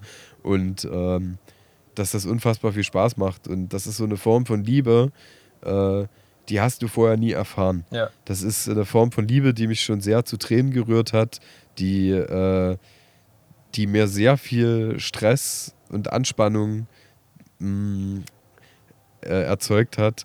Aber es ist definitiv nochmal eine Steigerung und deswegen, es gibt auch andere Intensitäten. Also ich, ich könnte jetzt auch schwärmen zum Beispiel von der Liebe, die die Kultur mit sich bringt, ja, die äh, uns ermöglicht, äh, zu reisen und mit Menschen zu verbinden und so viele schöne Typen kennenzulernen. Also es ist überhaupt nicht verwerflich zu sagen, äh, ich, ich, ich pflanze mich nicht fort, sondern äh, ich habe halt diverse andere Erfüllungsebenen und auch Liebe, die da mit sich äh, also mit sich schwingt, ja. Ja. So, das erfahren dann wieder andere Eltern nicht. Das kannst du, kannst du dich genauso hinstellen zu anderen Leuten, die dir äh, ähm, militant erzählen, dass es zum Leben, zu einer elementaren Lebenserfahrung gehört, sich fortzupflanzen. Das ist halt Bullshit, ja. Ja. Da könntest du sagen, das, was ich hier gerade äh, erlebe, kulturell betrachtet, äh, durchs ganze Land zu reisen und mich mit Menschen zu verbinden, äh, das hast du auch nicht. Ja? Also man kann halt nur eine gewisse Zeit XY oder Energie XY äh, äh, äh, nutzen, um, um bestimmte Lebenskonzepte umzusetzen. So. Aber ich wollte, genau, das, das wollte ich nur dazu sagen, dass das eben, darauf sollte man sich fokussieren und wenn man den Platz dafür hat, in seinem Leben ist es halt wirklich eine geile Erfahrung und äh, ja, die ist, äh, ist super schön, dass ich die machen durfte und weiterhin noch machen darf, um mal wirklich mal so ein bisschen Real Talk zu betreiben. Ja. Finde ich geil. Das habe ich ganz schön gesprudelt, sorry. Ja, ich. Äh, äh, Achtung, das sage ich Hast jetzt im Off. Also im Zweifel können wir jetzt auch cutten. Willst du über die Vasektomie sprechen? Äh, haben wir ja schon mal. Weil, Ähm. weil ich fände es eigentlich ganz. Also ich weiß, ich kann mich gerade nicht mehr erinnern, wie tief wir reingegangen sind in das Thema. Na, doch, doch, ich habe schon, äh, ah doch, ja, ich habe, äh, ich, ich glaube, das war in der Folge, bevor du in den Urlaub gegangen bist, die Folge, die wir zweigeteilt haben, da haben wir, ähm, da habe ich darüber gesprochen, dass ich äh, Wikipedia-mäßig unterwegs war in verschiedenen Artikeln bestimmter Sexualpraktiken Ja. und äh, ich habe äh, in der Herkunft hergeleitet, wie ich darauf gestoßen bin, weil ich nämlich äh, mich über Vasektomien belesen habe, die ich nach anderthalb Jahren reichlicher Überlegung jetzt dann Ende des Jahres auch an mir durchführen lassen werde. Da habe ich überhaupt kein Problem damit, weil eine Frau würde ja auch darüber sprechen, ob sie jetzt nun die Pille nimmt oder eine Spirale drin hat. Und äh, ja, genau. Also ich habe da überhaupt keinen Stress damit, darüber zu sprechen. Also ich meine, äh, wir sind Europas meistgekörter äh, Spotify Fake Podcast. äh, und äh, die Rolle eines beispielhaften modernen Mannes zu leben und äh, damit gutem Beispiel voranzugehen, äh, die will ich natürlich auch äh, positiv Also ich nutzen. fände das, ich fänd das tatsächlich auch ziemlich geil, weil ich das von nirgends irgendwie her kenne. Wenn du, Echt, ja? wenn du, ja, voll. Also ich kenne niemanden, der das macht. Ich bin mit dem Gedankengang vertraut. Ich habe da auch schon mal drüber nachgedacht, ob das nicht auch irgendwie Mhm. was ist, äh, wo ich mich mal in die Pflicht nehme. Und ich würde das richtig geil finden, wenn du, also ich weiß ja nicht, ob da jetzt nochmal Arztbesuche ähm, äh, vorher nochmal irgendwie kommen oder ob du dann jetzt einfach hingehst und dann wird zack ein Schnitt gemacht und das war's und Nachuntersuchung. Aber das würde mich voll interessieren, wenn du, wenn du das im Podcast eigentlich sogar noch ein bisschen breit trittst. Also ich würde es nie so in den, ähm, äh, in den Texten erwähnen oder so, aber für jemanden, der halt wirklich äh, so blöd ist und hier wirklich von vorne bis hinten zuhört, äh, der äh, dem, dem, äh, ja, mit, mit diesen schätzenswerten Menschen äh, teile ich das Erlebnis gerne. Also meine, äh, mein Gespräch dazu hatte ich übrigens schon. Äh, also ich, ich, ich war im August da und, und habe äh, mich recht lange oder ja, sehr lange mit dem Urologen unterhalten und es ist auch cool, dass du das gerade sagst, dass du niemanden kennst. Ähm, der hat früher 20 Leute im Jahr operiert. Jetzt ist er bei 200 Leuten. Ah, krass. Ja? Äh, die das durchführen, weil ich halt auch gesagt habe, krass, das sind ja irgendwie nur 3% in Deutschland und es ist halt die sicherste Methode und ich habe ja auch schon mal erläutert, dass es für mich nur folgerichtig ist, ja, deine Frau nimmt äh, die Veränderung ihres Körpers und auch äh, für eine Zeit das Aufgeben, ähm, äh, ja, sag ich mal, äh, diesen Körper alleine besitzen zu dürfen, in Kauf, ja, weil das Kind ja halt auch wirklich an den Körper gebunden ist, auch nachdem es zur Welt gekommen ist. Ja. Äh, also macht wahnsinnig viel Abstriche, um danach im Anschluss sich entweder chemisch halt auch noch diversen Risiken, also Kollateralschäden auszusetzen, die halt auch echt mega mies enden können, ja. Ja. Und äh, so eine Kupferspirale zum Beispiel, äh, ich, ich stecke jetzt nicht mehr tief drinne oder so ein Kram, aber äh, die, die Frauenärztin äh, meiner Freundin zum Beispiel, die hat halt auch darüber geredet. Also das, das birgt halt immer wieder irgendwelche Nebenrisiken äh, äh, mit oder bringt Nebenrisiken mit sich, ja. Ja, vor allem so bei einer hormoneller Natur Vasektomie, ist das schon, ist das schon echt Ja. ätzend eigentlich, was das mit dem Körper Ja. macht. So. Und ich ja. meine, der und Körper. beim Mann der, der, gar nicht. Nee, eben. eben. Eben. Also auf dem, jetzt, Und- auf dem jetzigen wissenschaftlichen Stand. Wer weiß, ob du nicht dann irgendwie. Äh, keine Ahnung, ich habe gerade drei Sachen irgendwie Nö, im Kopf, die ich sagen wollte es- und die ich danach aber, die ich beim Denken aber schon abgestempelt habe für, nee, das ist einfach weder lustig noch sonst irgendwas. Egal. Also das, also das, das, das Verfahren, ähm, das Verfahren hat sich natürlich geändert, ja. Äh, da gab es zwischendurch auch mal eine Methode, weil du sagst aktuelle äh, Erkenntnisse, die, äh, die angewandt wurde, die hieß die Non-Scalpel-Methode. Äh, da waren weniger, also im Grunde genommen war weniger Schnitt notwendig, sozusagen.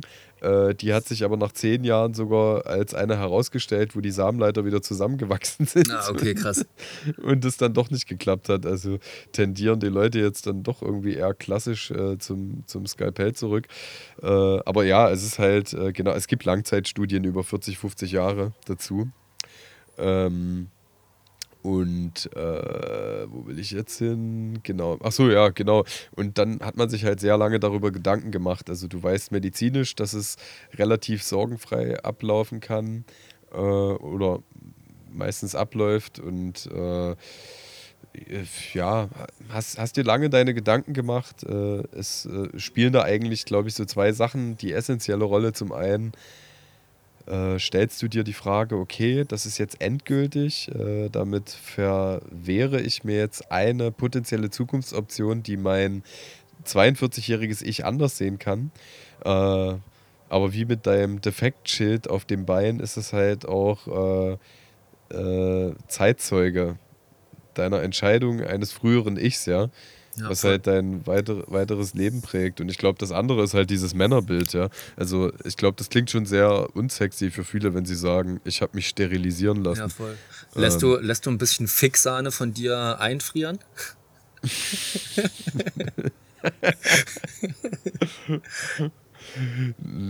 Also, weil, weil Sonny Black heute nicht rausgekommen ist, nehme ich dir diese äh, äh, unorthodoxe Ausdrucksweise nicht übel. ähm, da schwingt der unterschwellige Frust mit. Nee, nee, ich, also wirklich, es hat wahnsinnig viele Gespräche mit mir selbst und meiner geschätzten Lebenspartnerin gegeben. Sehr lange, über einen sehr langen Zeitraum und ähm, ich bin mir, ich bin mir sehr sicher. Ich weiß, dass ich, äh, ich weiß zu 100 Prozent, dass ich das nicht will. Ja. Ja. So, einfach aus dem Grund, genau wie ich nicht mehr saufe, genau wie ich nicht mehr besoffen unter einem Tisch wach werden will oder Sonntag verkatert sein möchte äh, oder halt kein Fleisch mehr essen möchte, äh, weiß ich definitiv, dass ich mich, dass ich mich super freue über mein eines Kind und dass wir echt Bock haben auf die nächsten 16, 17, 18 Jahre oder den Rest unseres Lebens so. Ähm, aber ich weiß definitiv, dass ich äh, nicht nochmal in einen Kreissaal möchte und meine Freundin auch. Und äh, wir, ja, manche haben dann Bock so auf ein zweites, drei, drittes Kind. Und äh, äh, ja, also das war alles krass und äh, ich bin mir aber sehr sicher. Ja. ja- Und das war ein stetiges Abwägen, also ständig, wirklich Pro-Kontra-Liste immer vor Augen führen. Und also es ist. Und witzigerweise äh, ist das sogar, also wir betrachten uns ja nicht als, als, als, als verheiratet so, ne? aber witzigerweise ist das, also sind aber standesamtlich verheiratet seit, seit drei Jahren, äh, passiert die OP an unserem dritten Hochzeitstag, da haben wir auch relativ gefeiert, also mussten wir auch lachen. Ist doch auch schön. Scheiß auf Blumen. Auf jeden Scheiß auf Blumen. Ich lasse mir einen Sack abschneiden für dich, Baby. Du, meine, meine Perle, meine zarte Rose äh, meines privaten Podcast-Lebens. ich würde heute jetzt einfach mal damit äh, die Folge sogar beenden, weil ich noch ein paar Sachen vorhabe. Nämlich äh, Rehabilitation und die Couch, die ruft ganz laut nach mir, weil ich bin nämlich ähm, tatsächlich gerade mal wieder ein bisschen unterwegs gewesen. Ich bin, äh, heute ist Freitag, gestern war Donnerstag. Mhm. Ich bin äh, am Mittwochabend nach Berlin gefahren mit dem Zug, um äh, gestern mit der toten Crackhorn im Kofferraum, wo meine Freundin äh, Sängerin ist, ähm, nach Hamburg gefahren. Die hatten da einen Auftritt und da bin ich Fahrer und Merchandiser gewesen. Wir sind heute wieder zurückgekommen. und Geil. Ich bin totes, totes äh, fertig. Und, Jetzt kannst du aber auch sagen, weil wir schon eine Heinz-Strunk-Folge hatten, dass ihr äh, richtig krass vom goldenen Handschuh Oh ja, auf gepostet jeden habt. Fall, gestern Nacht. Richtig heftig, Alter. Das war auf jeden Fall so ein kleiner Fan-Moment, vor allen Dingen, weil ich das nicht. Ich, ich, ich, äh, äh, ich, ich bin äh, die Straße, da bin ich schon mal abgestürzt, da bin ich schon mal saufen gewesen mit äh, auf der Danger Dan Tour sind wir da in so einer in, in so einer Metal-Kneipe abgestürzt, so das war ziemlich geil. Und äh, da ist wirklich unweit äh, 50, 75 Meter ist halt der goldene Handschuh und direkt gegenüber auch äh, der Elbschlosskeller. Und äh, das ist schon richtig krass verloren, was sich da abspielt. Ey, es ist schon, ist schon heftig, der Kiez da. Aber ich kam dann halt eben auch nicht äh, umher, irgendwie in der Nacht um zwei, um drei noch äh, mit meiner Freundin ein cooles Poser-Foto äh, vor der äh, äh, vor der Honkerstube. Honkerstube, danke, vor der Honkerstube zu machen. War schon ziemlich geil. Alter, aber das ist auch schon krass mies, oder? Du musst mal überlegen, äh, Fritz, also da sind wir wieder so bei der Idealisierung von kaputten Typen. Bei Lemmy ist das ja was anderes, ja. Aber Fritz Honker ist halt ein verwahrloster, mordender Leipziger in Hamburg ja, ja, gewesen. voll. Ich, das stimmt eigentlich jetzt, dass, der, dass da der jetzt Honkerstube steht, Alter. Ich, ich meine, ich finde es schon mal krass so, dass ihm ja eigentlich ein Buch gewidmet, nicht eigentlich, dass ihm ja ein Buch geschrieben wurde, so, die, ich meine, Ja. ich meine, so, so, so schlimm das ist, was er gemacht hat, ähm, die Tragödie für die Person, für das Leben, was er führen musste, äh, ist das, das ist halt schon krass so, weißt du, also jetzt mal abgelöst von den, von, den Straftaten, was da passiert ist, aber ich finde das irgendwie schon noch wichtig, dass die Geschichte erzählt wird, aber wahrscheinlich wird nicht mit der, mit der, mit der gleichen Intention, wie, wie das Buch geschrieben wurde, wurde wahrscheinlich äh, die Honkerstube nicht zur Honkerstube benannt. Also ich kann mir schon vorstellen, dass das touristische Hintergründe hatte da irgendwie. Also das ist ja schon was, wo, wo man sich in einer Stadt wie Hamburg, könnte ich mir jetzt vorstellen, das sage ich jetzt als Tourist, irgendwie, dass man sich schon mit sowas mal irgendwie profitieren kann. So. Ja. Aber das Buch ist ja, also ich muss wirklich sagen, in diesem Gefilde gibt es in Deutschland literarisch nichts, was dem annähernd irgendwie das Wasser reichen Ja. kann. Das Buch ist ja sowohl humoristisch als auch in seiner Poesie und auch in seiner Verbalästhetik einfach so hohe Kunst. Aber also, ich glaube, das, hat ist- auch genau gebraucht. Also Das Heinz, fickt für mich Goethe weg. Heinz Strunk, ja, ja, voll. Ach, Goethe, Alter, dieser Lappen. Nee, also es dieser geht ja Wappel. um, aber, um, aber weißt du, das um, hat um Heinz- deutsche, weißt du, wirklich um deutsche Sprache, also Ja, um, wirklich um, um deutsche Kultur, so meinte ich das Ja, also. ja. Aber Heinz Strunk, äh, den hat's auch gebraucht. Also ich glaube, der, also wenn wer, wenn nicht er, musste diese Geschichte schreiben, so, weißt du? Also, Ja. also bestimmt gibt's ganz viele andere super Schreiber, aber diese, diese Geschichte, also wie geil der das auf, also alles runtergeschrieben hat, so, der hat Ja, ja, das meine ich ja. Also es, es, es ist ja keine klassische Huldigung, ja. Äh, er, er nutzt ja eine Geschichte, um A, Milieustudie zu betreiben, aber B, er instrumentalisiert die Geschichte auch für sich, um einen unfassbar großen Unterhaltungswert zu Ja, generieren, ja. so zynischer Natur. Ja. Also das ist ja wirklich, das ist ja so bitterböse und gleichzeitig so gut resümiert, dass dir wirklich das Lachen, naja, irgendwie im Halse stecken bleibt, aber weil so viel Finesse dahinter klemmt, bricht es halt trotzdem aus dir raus, ja. Also es hat so diesen, diesen dänischen, dänischen Delikatessen-Swag einfach. voll. Ne?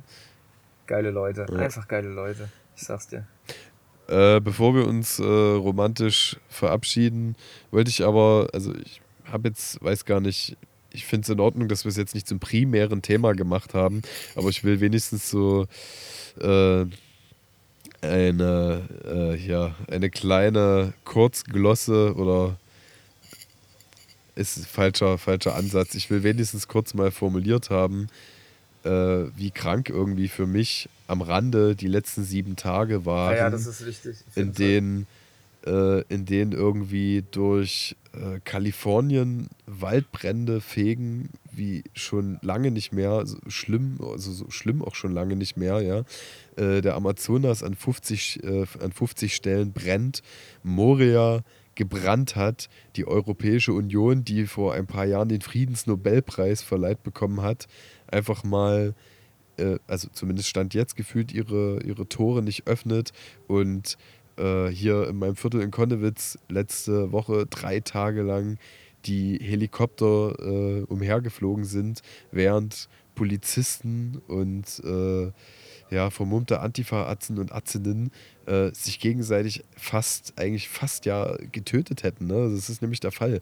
Wenn irgendwie Sixpack mit 50 km/h in Steineschmeißer rein, reinfahren und das alles so potenziert auf, auf einen Punkt, dann noch diese, vor zwei Wochen diese, diese Berlin-Demo, wo äh, ja, sag ich mal, Konservative mit, mit, mit, äh, mit Reichsbürgern und Rechten zusammenlaufen und in der Essenz ist es immer wieder das gleiche Problem, dass äh, der Mensch sich einfach nicht, sich einfach limitiert fühlt, wenn er seinen gewohnt hedonistischen Standard nicht weiterfahren kann, anstatt halt einfach äh, die, die Erde äh, als äh, Lebensgrundlage, als Geschenk zu erachten und für die Erhaltung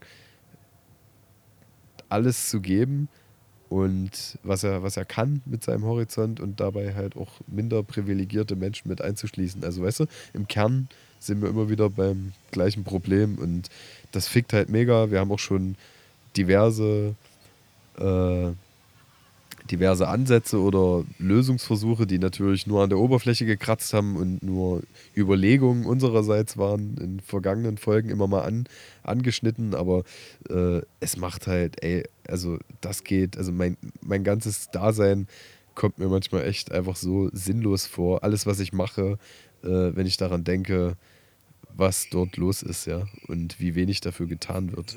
Obwohl eigentlich das intellektuelle Verstehen vorhanden ist. Es ist wirklich unerträglich, was da gerade passiert. Da will ich dir zu 100% zustimmen. Das ist ähm, alles.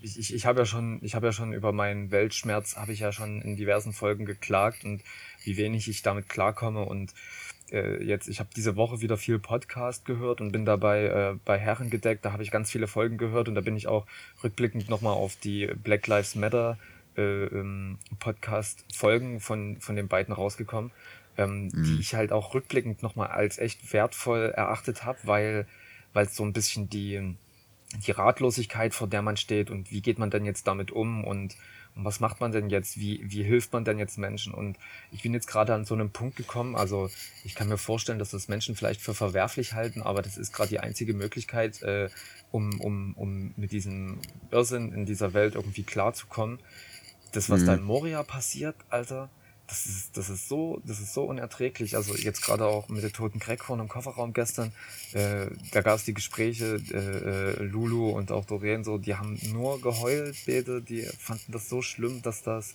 ja, ähm, dass das passiert recht, so. Ja. Und ich, und ich, ich bin jetzt das, also jetzt gerade bin ich in einer, in einer halbwegs guten mentalen Verfassung, dass ich jetzt sagen kann, ich lasse das mit, mit äh, und, und, oh Gott, das ist ein ganz, ganz krasses Privileg, aber ich will es irgendwie trotzdem sagen, weil ich es für notwendig halte.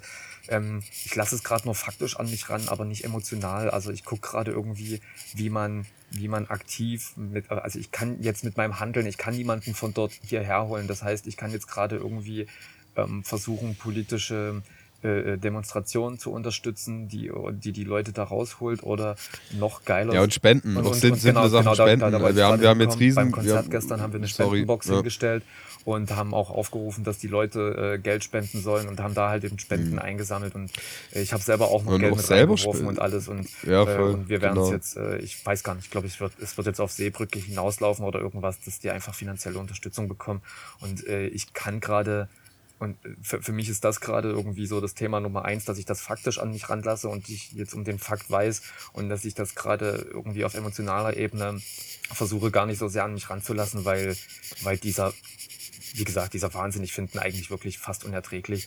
Und ich finde es aber ja. auch gleichzeitig so wichtig, dass man, dass man sich eben nicht so emotional von, von dieser Ungerechtigkeit, die den Menschen da widerfährt, so unterbuttern lässt oder noch viel schlimmer. Ich finde manchmal selbst Memes oder, oder, oder schlaue Kommentare, die Leute im Internet machen, finde ich manchmal in diesem Atemzug genauso unerträglich. So, weißt du, wenn mir das nochmal jemand so vor Augen hält. Also ich weiß, dass das, was dort passiert, halt eben schlimm ist. Und wenn ich dann noch irgendwelche Memes sehe von äh, äh Corona-Leugnern, so die sagen, ja, Lockdown, so, an, so einen Monat mhm. in Lockdown irgendwie zu ich, ich, ich weiß um die Verhältnismäßigkeit und dass das und dass die Probleme, mit denen sich die Leute hier rumschlagen, so weißt du, und ich finde das halt eben dann eigentlich so ein Meme macht die ganze Situation für mich noch unerträglicher und und und und äh, schürt so ein so ein Hass und so ein so ein ähm, ähm, Unverständnis für die Gegenseite und das und äh, aber auch diese schlechten Gefühle will ich nicht zulassen, weißt du?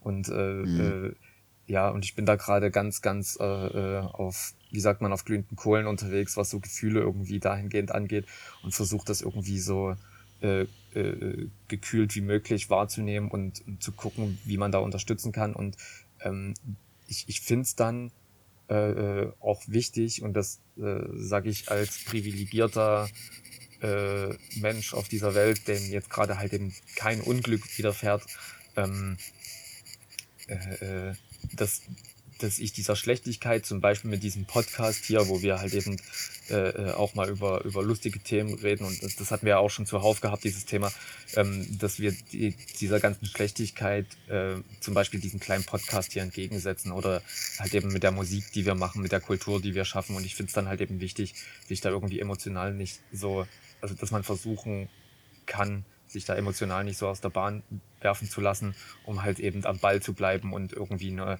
eine Unterstützung den Menschen zukommen zu lassen, die sie gerade brauchen. Ja, voll. Aber ich, äh, ich denke, das ist, äh, was, was du gerade erläutert hast, ist halt so ein Kompensationsinstrument. Also es hat für mich halt nichts mit Aktionismus zu tun.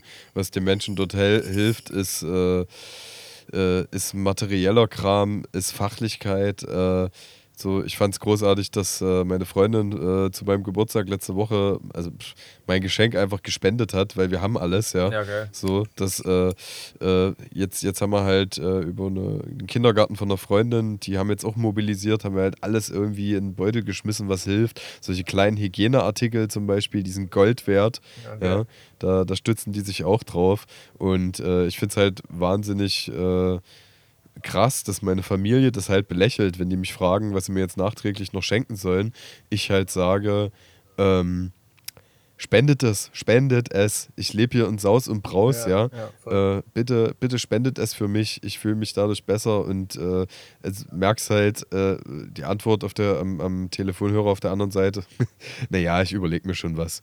Ähm, und du weißt halt, ja, es kommt halt wieder irgendein bekacktes Parfüm auf den Tisch oder irgendeine Scheiße, die äh, die du nicht brauchst an der Stelle. Die Leute haben halt echt den Schuss nicht gehört. Das ist halt das, äh, was mich so nervt. Und ich frage mich immer, warum.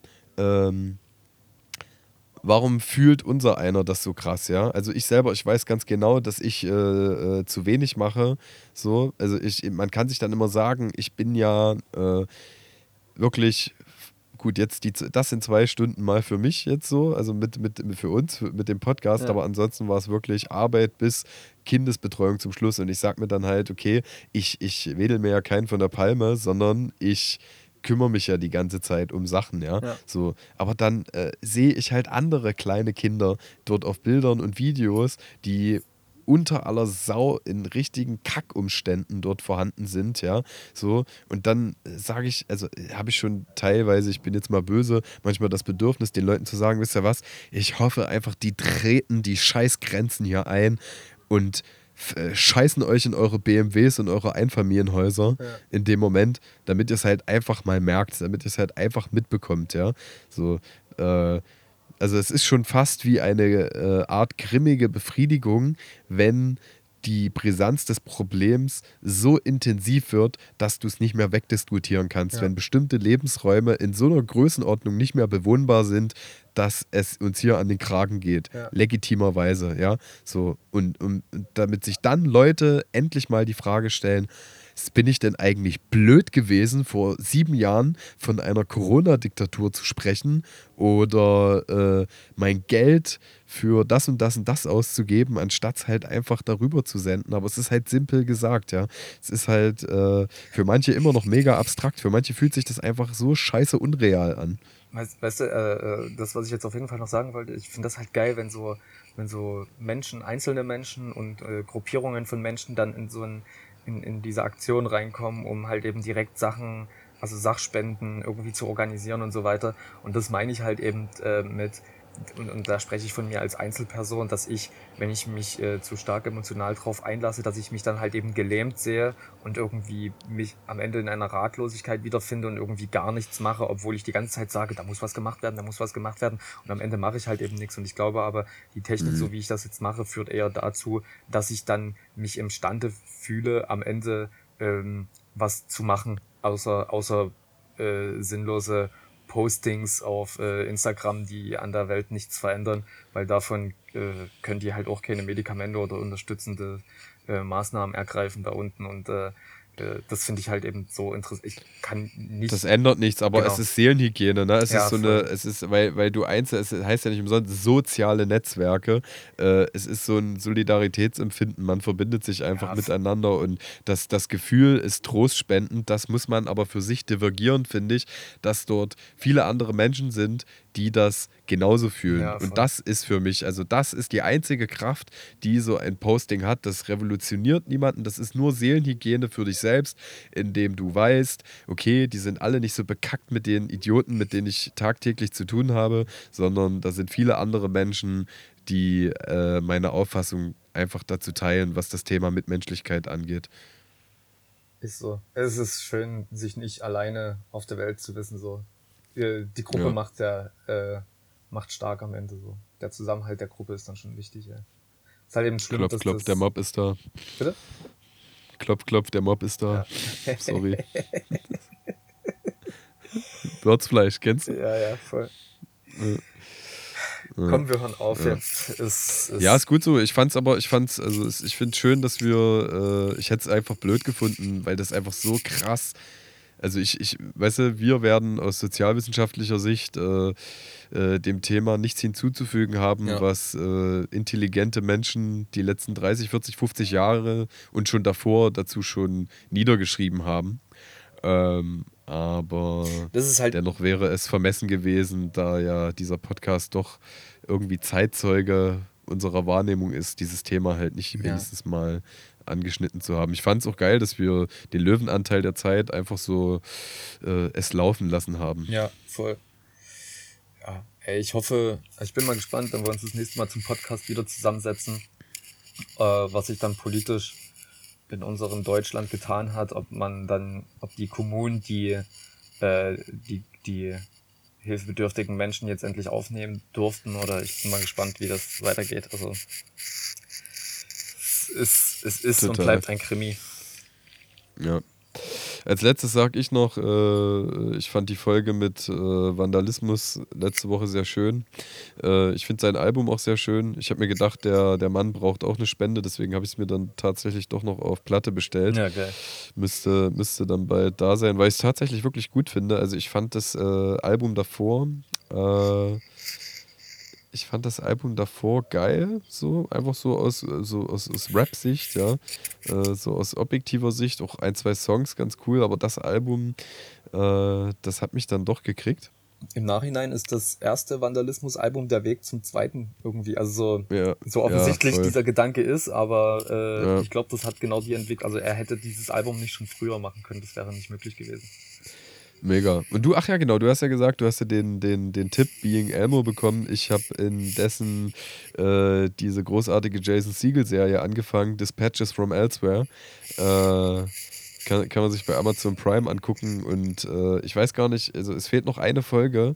Das sind zehn Folgen. Ich glaube, das ist sogar, es könnte sogar sein, äh, dass das dann ein in sich geschlossenes Projekt ist, diese zehn Folgen. Ah ja, geil.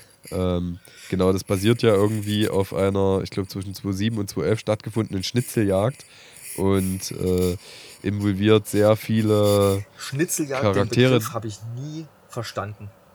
Will ich bloß mal Warte mal ganz sagen. kurz, ich formuliere noch schnell den Ja. Satz zu Ende. Dann Schnitzeljagd, genau, involviert halt vier Hauptcharaktere, die äh, sich sehr lost fühlen. Unter anderem spielt da auch eine äh, Transsexuelle mit, die auch äh, in, in der Serie dann transsexuell ist. Ähm, und äh, zum Beispiel äh, äh, Andre 3000 von Outcast Ach, hat stimmt, auch eine auch Hauptrolle. mit, ne?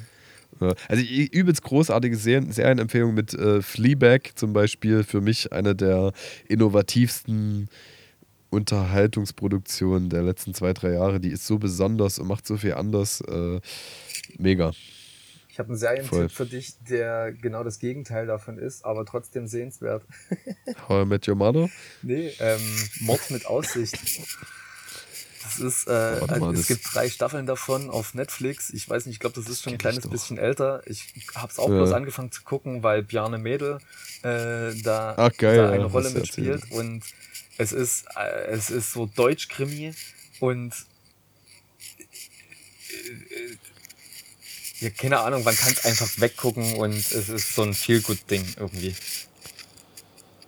Geil. Also ich spiele halt so in der Eifel irgendwie, da wird die, die krasse Polizistin aus ähm, äh, Köln wird halt eben so mehr oder weniger strafversetzt äh, nach Hengage.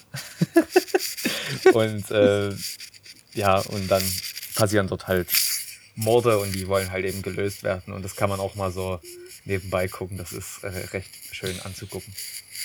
Bjarne Mädel ist, äh, ist meistens gut. Ja. Es gibt, ich will, also falls irgendjemand äh, da draußen sich äh, nicht getriggert fühlt, das zu gucken oder vielleicht doch oder sonst irgendwas, ein glorreicher Moment war für mich, als ähm, Christoph Maria Herbst ein kleiner, einen kleinen Cameo hatte in der Serie. Ein Kamelauftritt, Ja, ja. ja.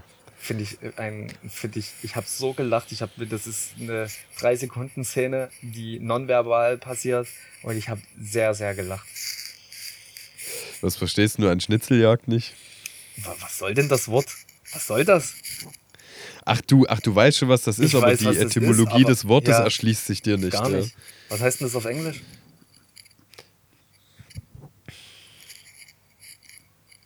Äh, Steak Hunting. Das ist ja genauso hohl. Nein, keine Ahnung. Achso, das ist es. du Assi. Na gut. du Penner.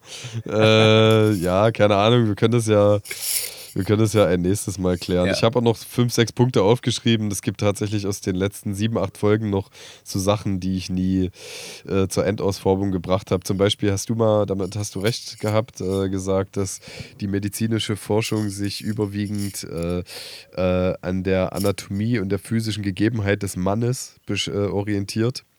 Äh, das ist tatsächlich so, das habe ich nochmal nachgelesen und auch mit ein, zwei Medizinern drüber gesprochen. Äh, da hast du recht gehabt. Das ist verrückt, ne? Du hast mir zugestanden, äh, dass es mir unbenommen sei, da nochmal für mich einfach nachzurecherchieren. Und äh, dann habe ich mir auch nochmal rausgeschrieben, äh, wir haben mal über histrionische Persönlichkeitsstörungen gesprochen. Äh, das behalte ich mir aber für die nächsten Folgen nochmal Ja, vor. genau. Das ist größer, das Thema. Ich danke dir auf jeden Fall aus tiefstem Herzen, dass du mir wieder ein großes Stück Lebenszeit geschenkt hast, hast uns. Uns, den, und, Geschenkt und hast. Den HörerInnen da draußen. Auf jeden Fall. Genau. Äh, war auf jeden Fall, ich hätte mir die Folge nicht so lang vorgestellt. Nee, ich auch. Ich dachte auch äh, 15 Minuten und dann ist alles gesagt. Hallo, aber, tschüss. hm. Genau. Ja gut, aber es fehlt halt, wie, es, wie gesagt, das, es fehlt das Sonny Black 2 Album. Irgendwas müssen die Leute halt dann äh, äh, substituieren. ein Gangster, ein Gangster-Podcast. So ist es. Gibt's eigentlich. Gibt's garantiert. Der Oddcast mit Boogie, wo jetzt Flair zum dritten Mal zu Gast ist. Oder, ähm, ähm, ach, sag schon, äh, äh, Sibio und Chata haben ja auch eine Zeit lang einen Podcast gemacht. Echt? Das weiß ich ja gar nicht. Ernsthaft. Doch. Oh Gott. Ähm, auch wieder irgendwas mit Weed. Also so, so ein ähm, Quarantäne oder irgendwas. Ich, ich weiß nicht. Ah, findest du auf jeden Fall Okay, werde schon. ich mal checken. Geil, habe ich noch gar nicht gehört. Mach das mal. Na gut, Ja. äh, ich wünsche dir einen schönen Abend. Äh, wir hören uns bald wieder. Und an alle da draußen sage ich einfach mal, egal was ihr denkt, was ihr sagt, ihr seid nicht die Einzigen.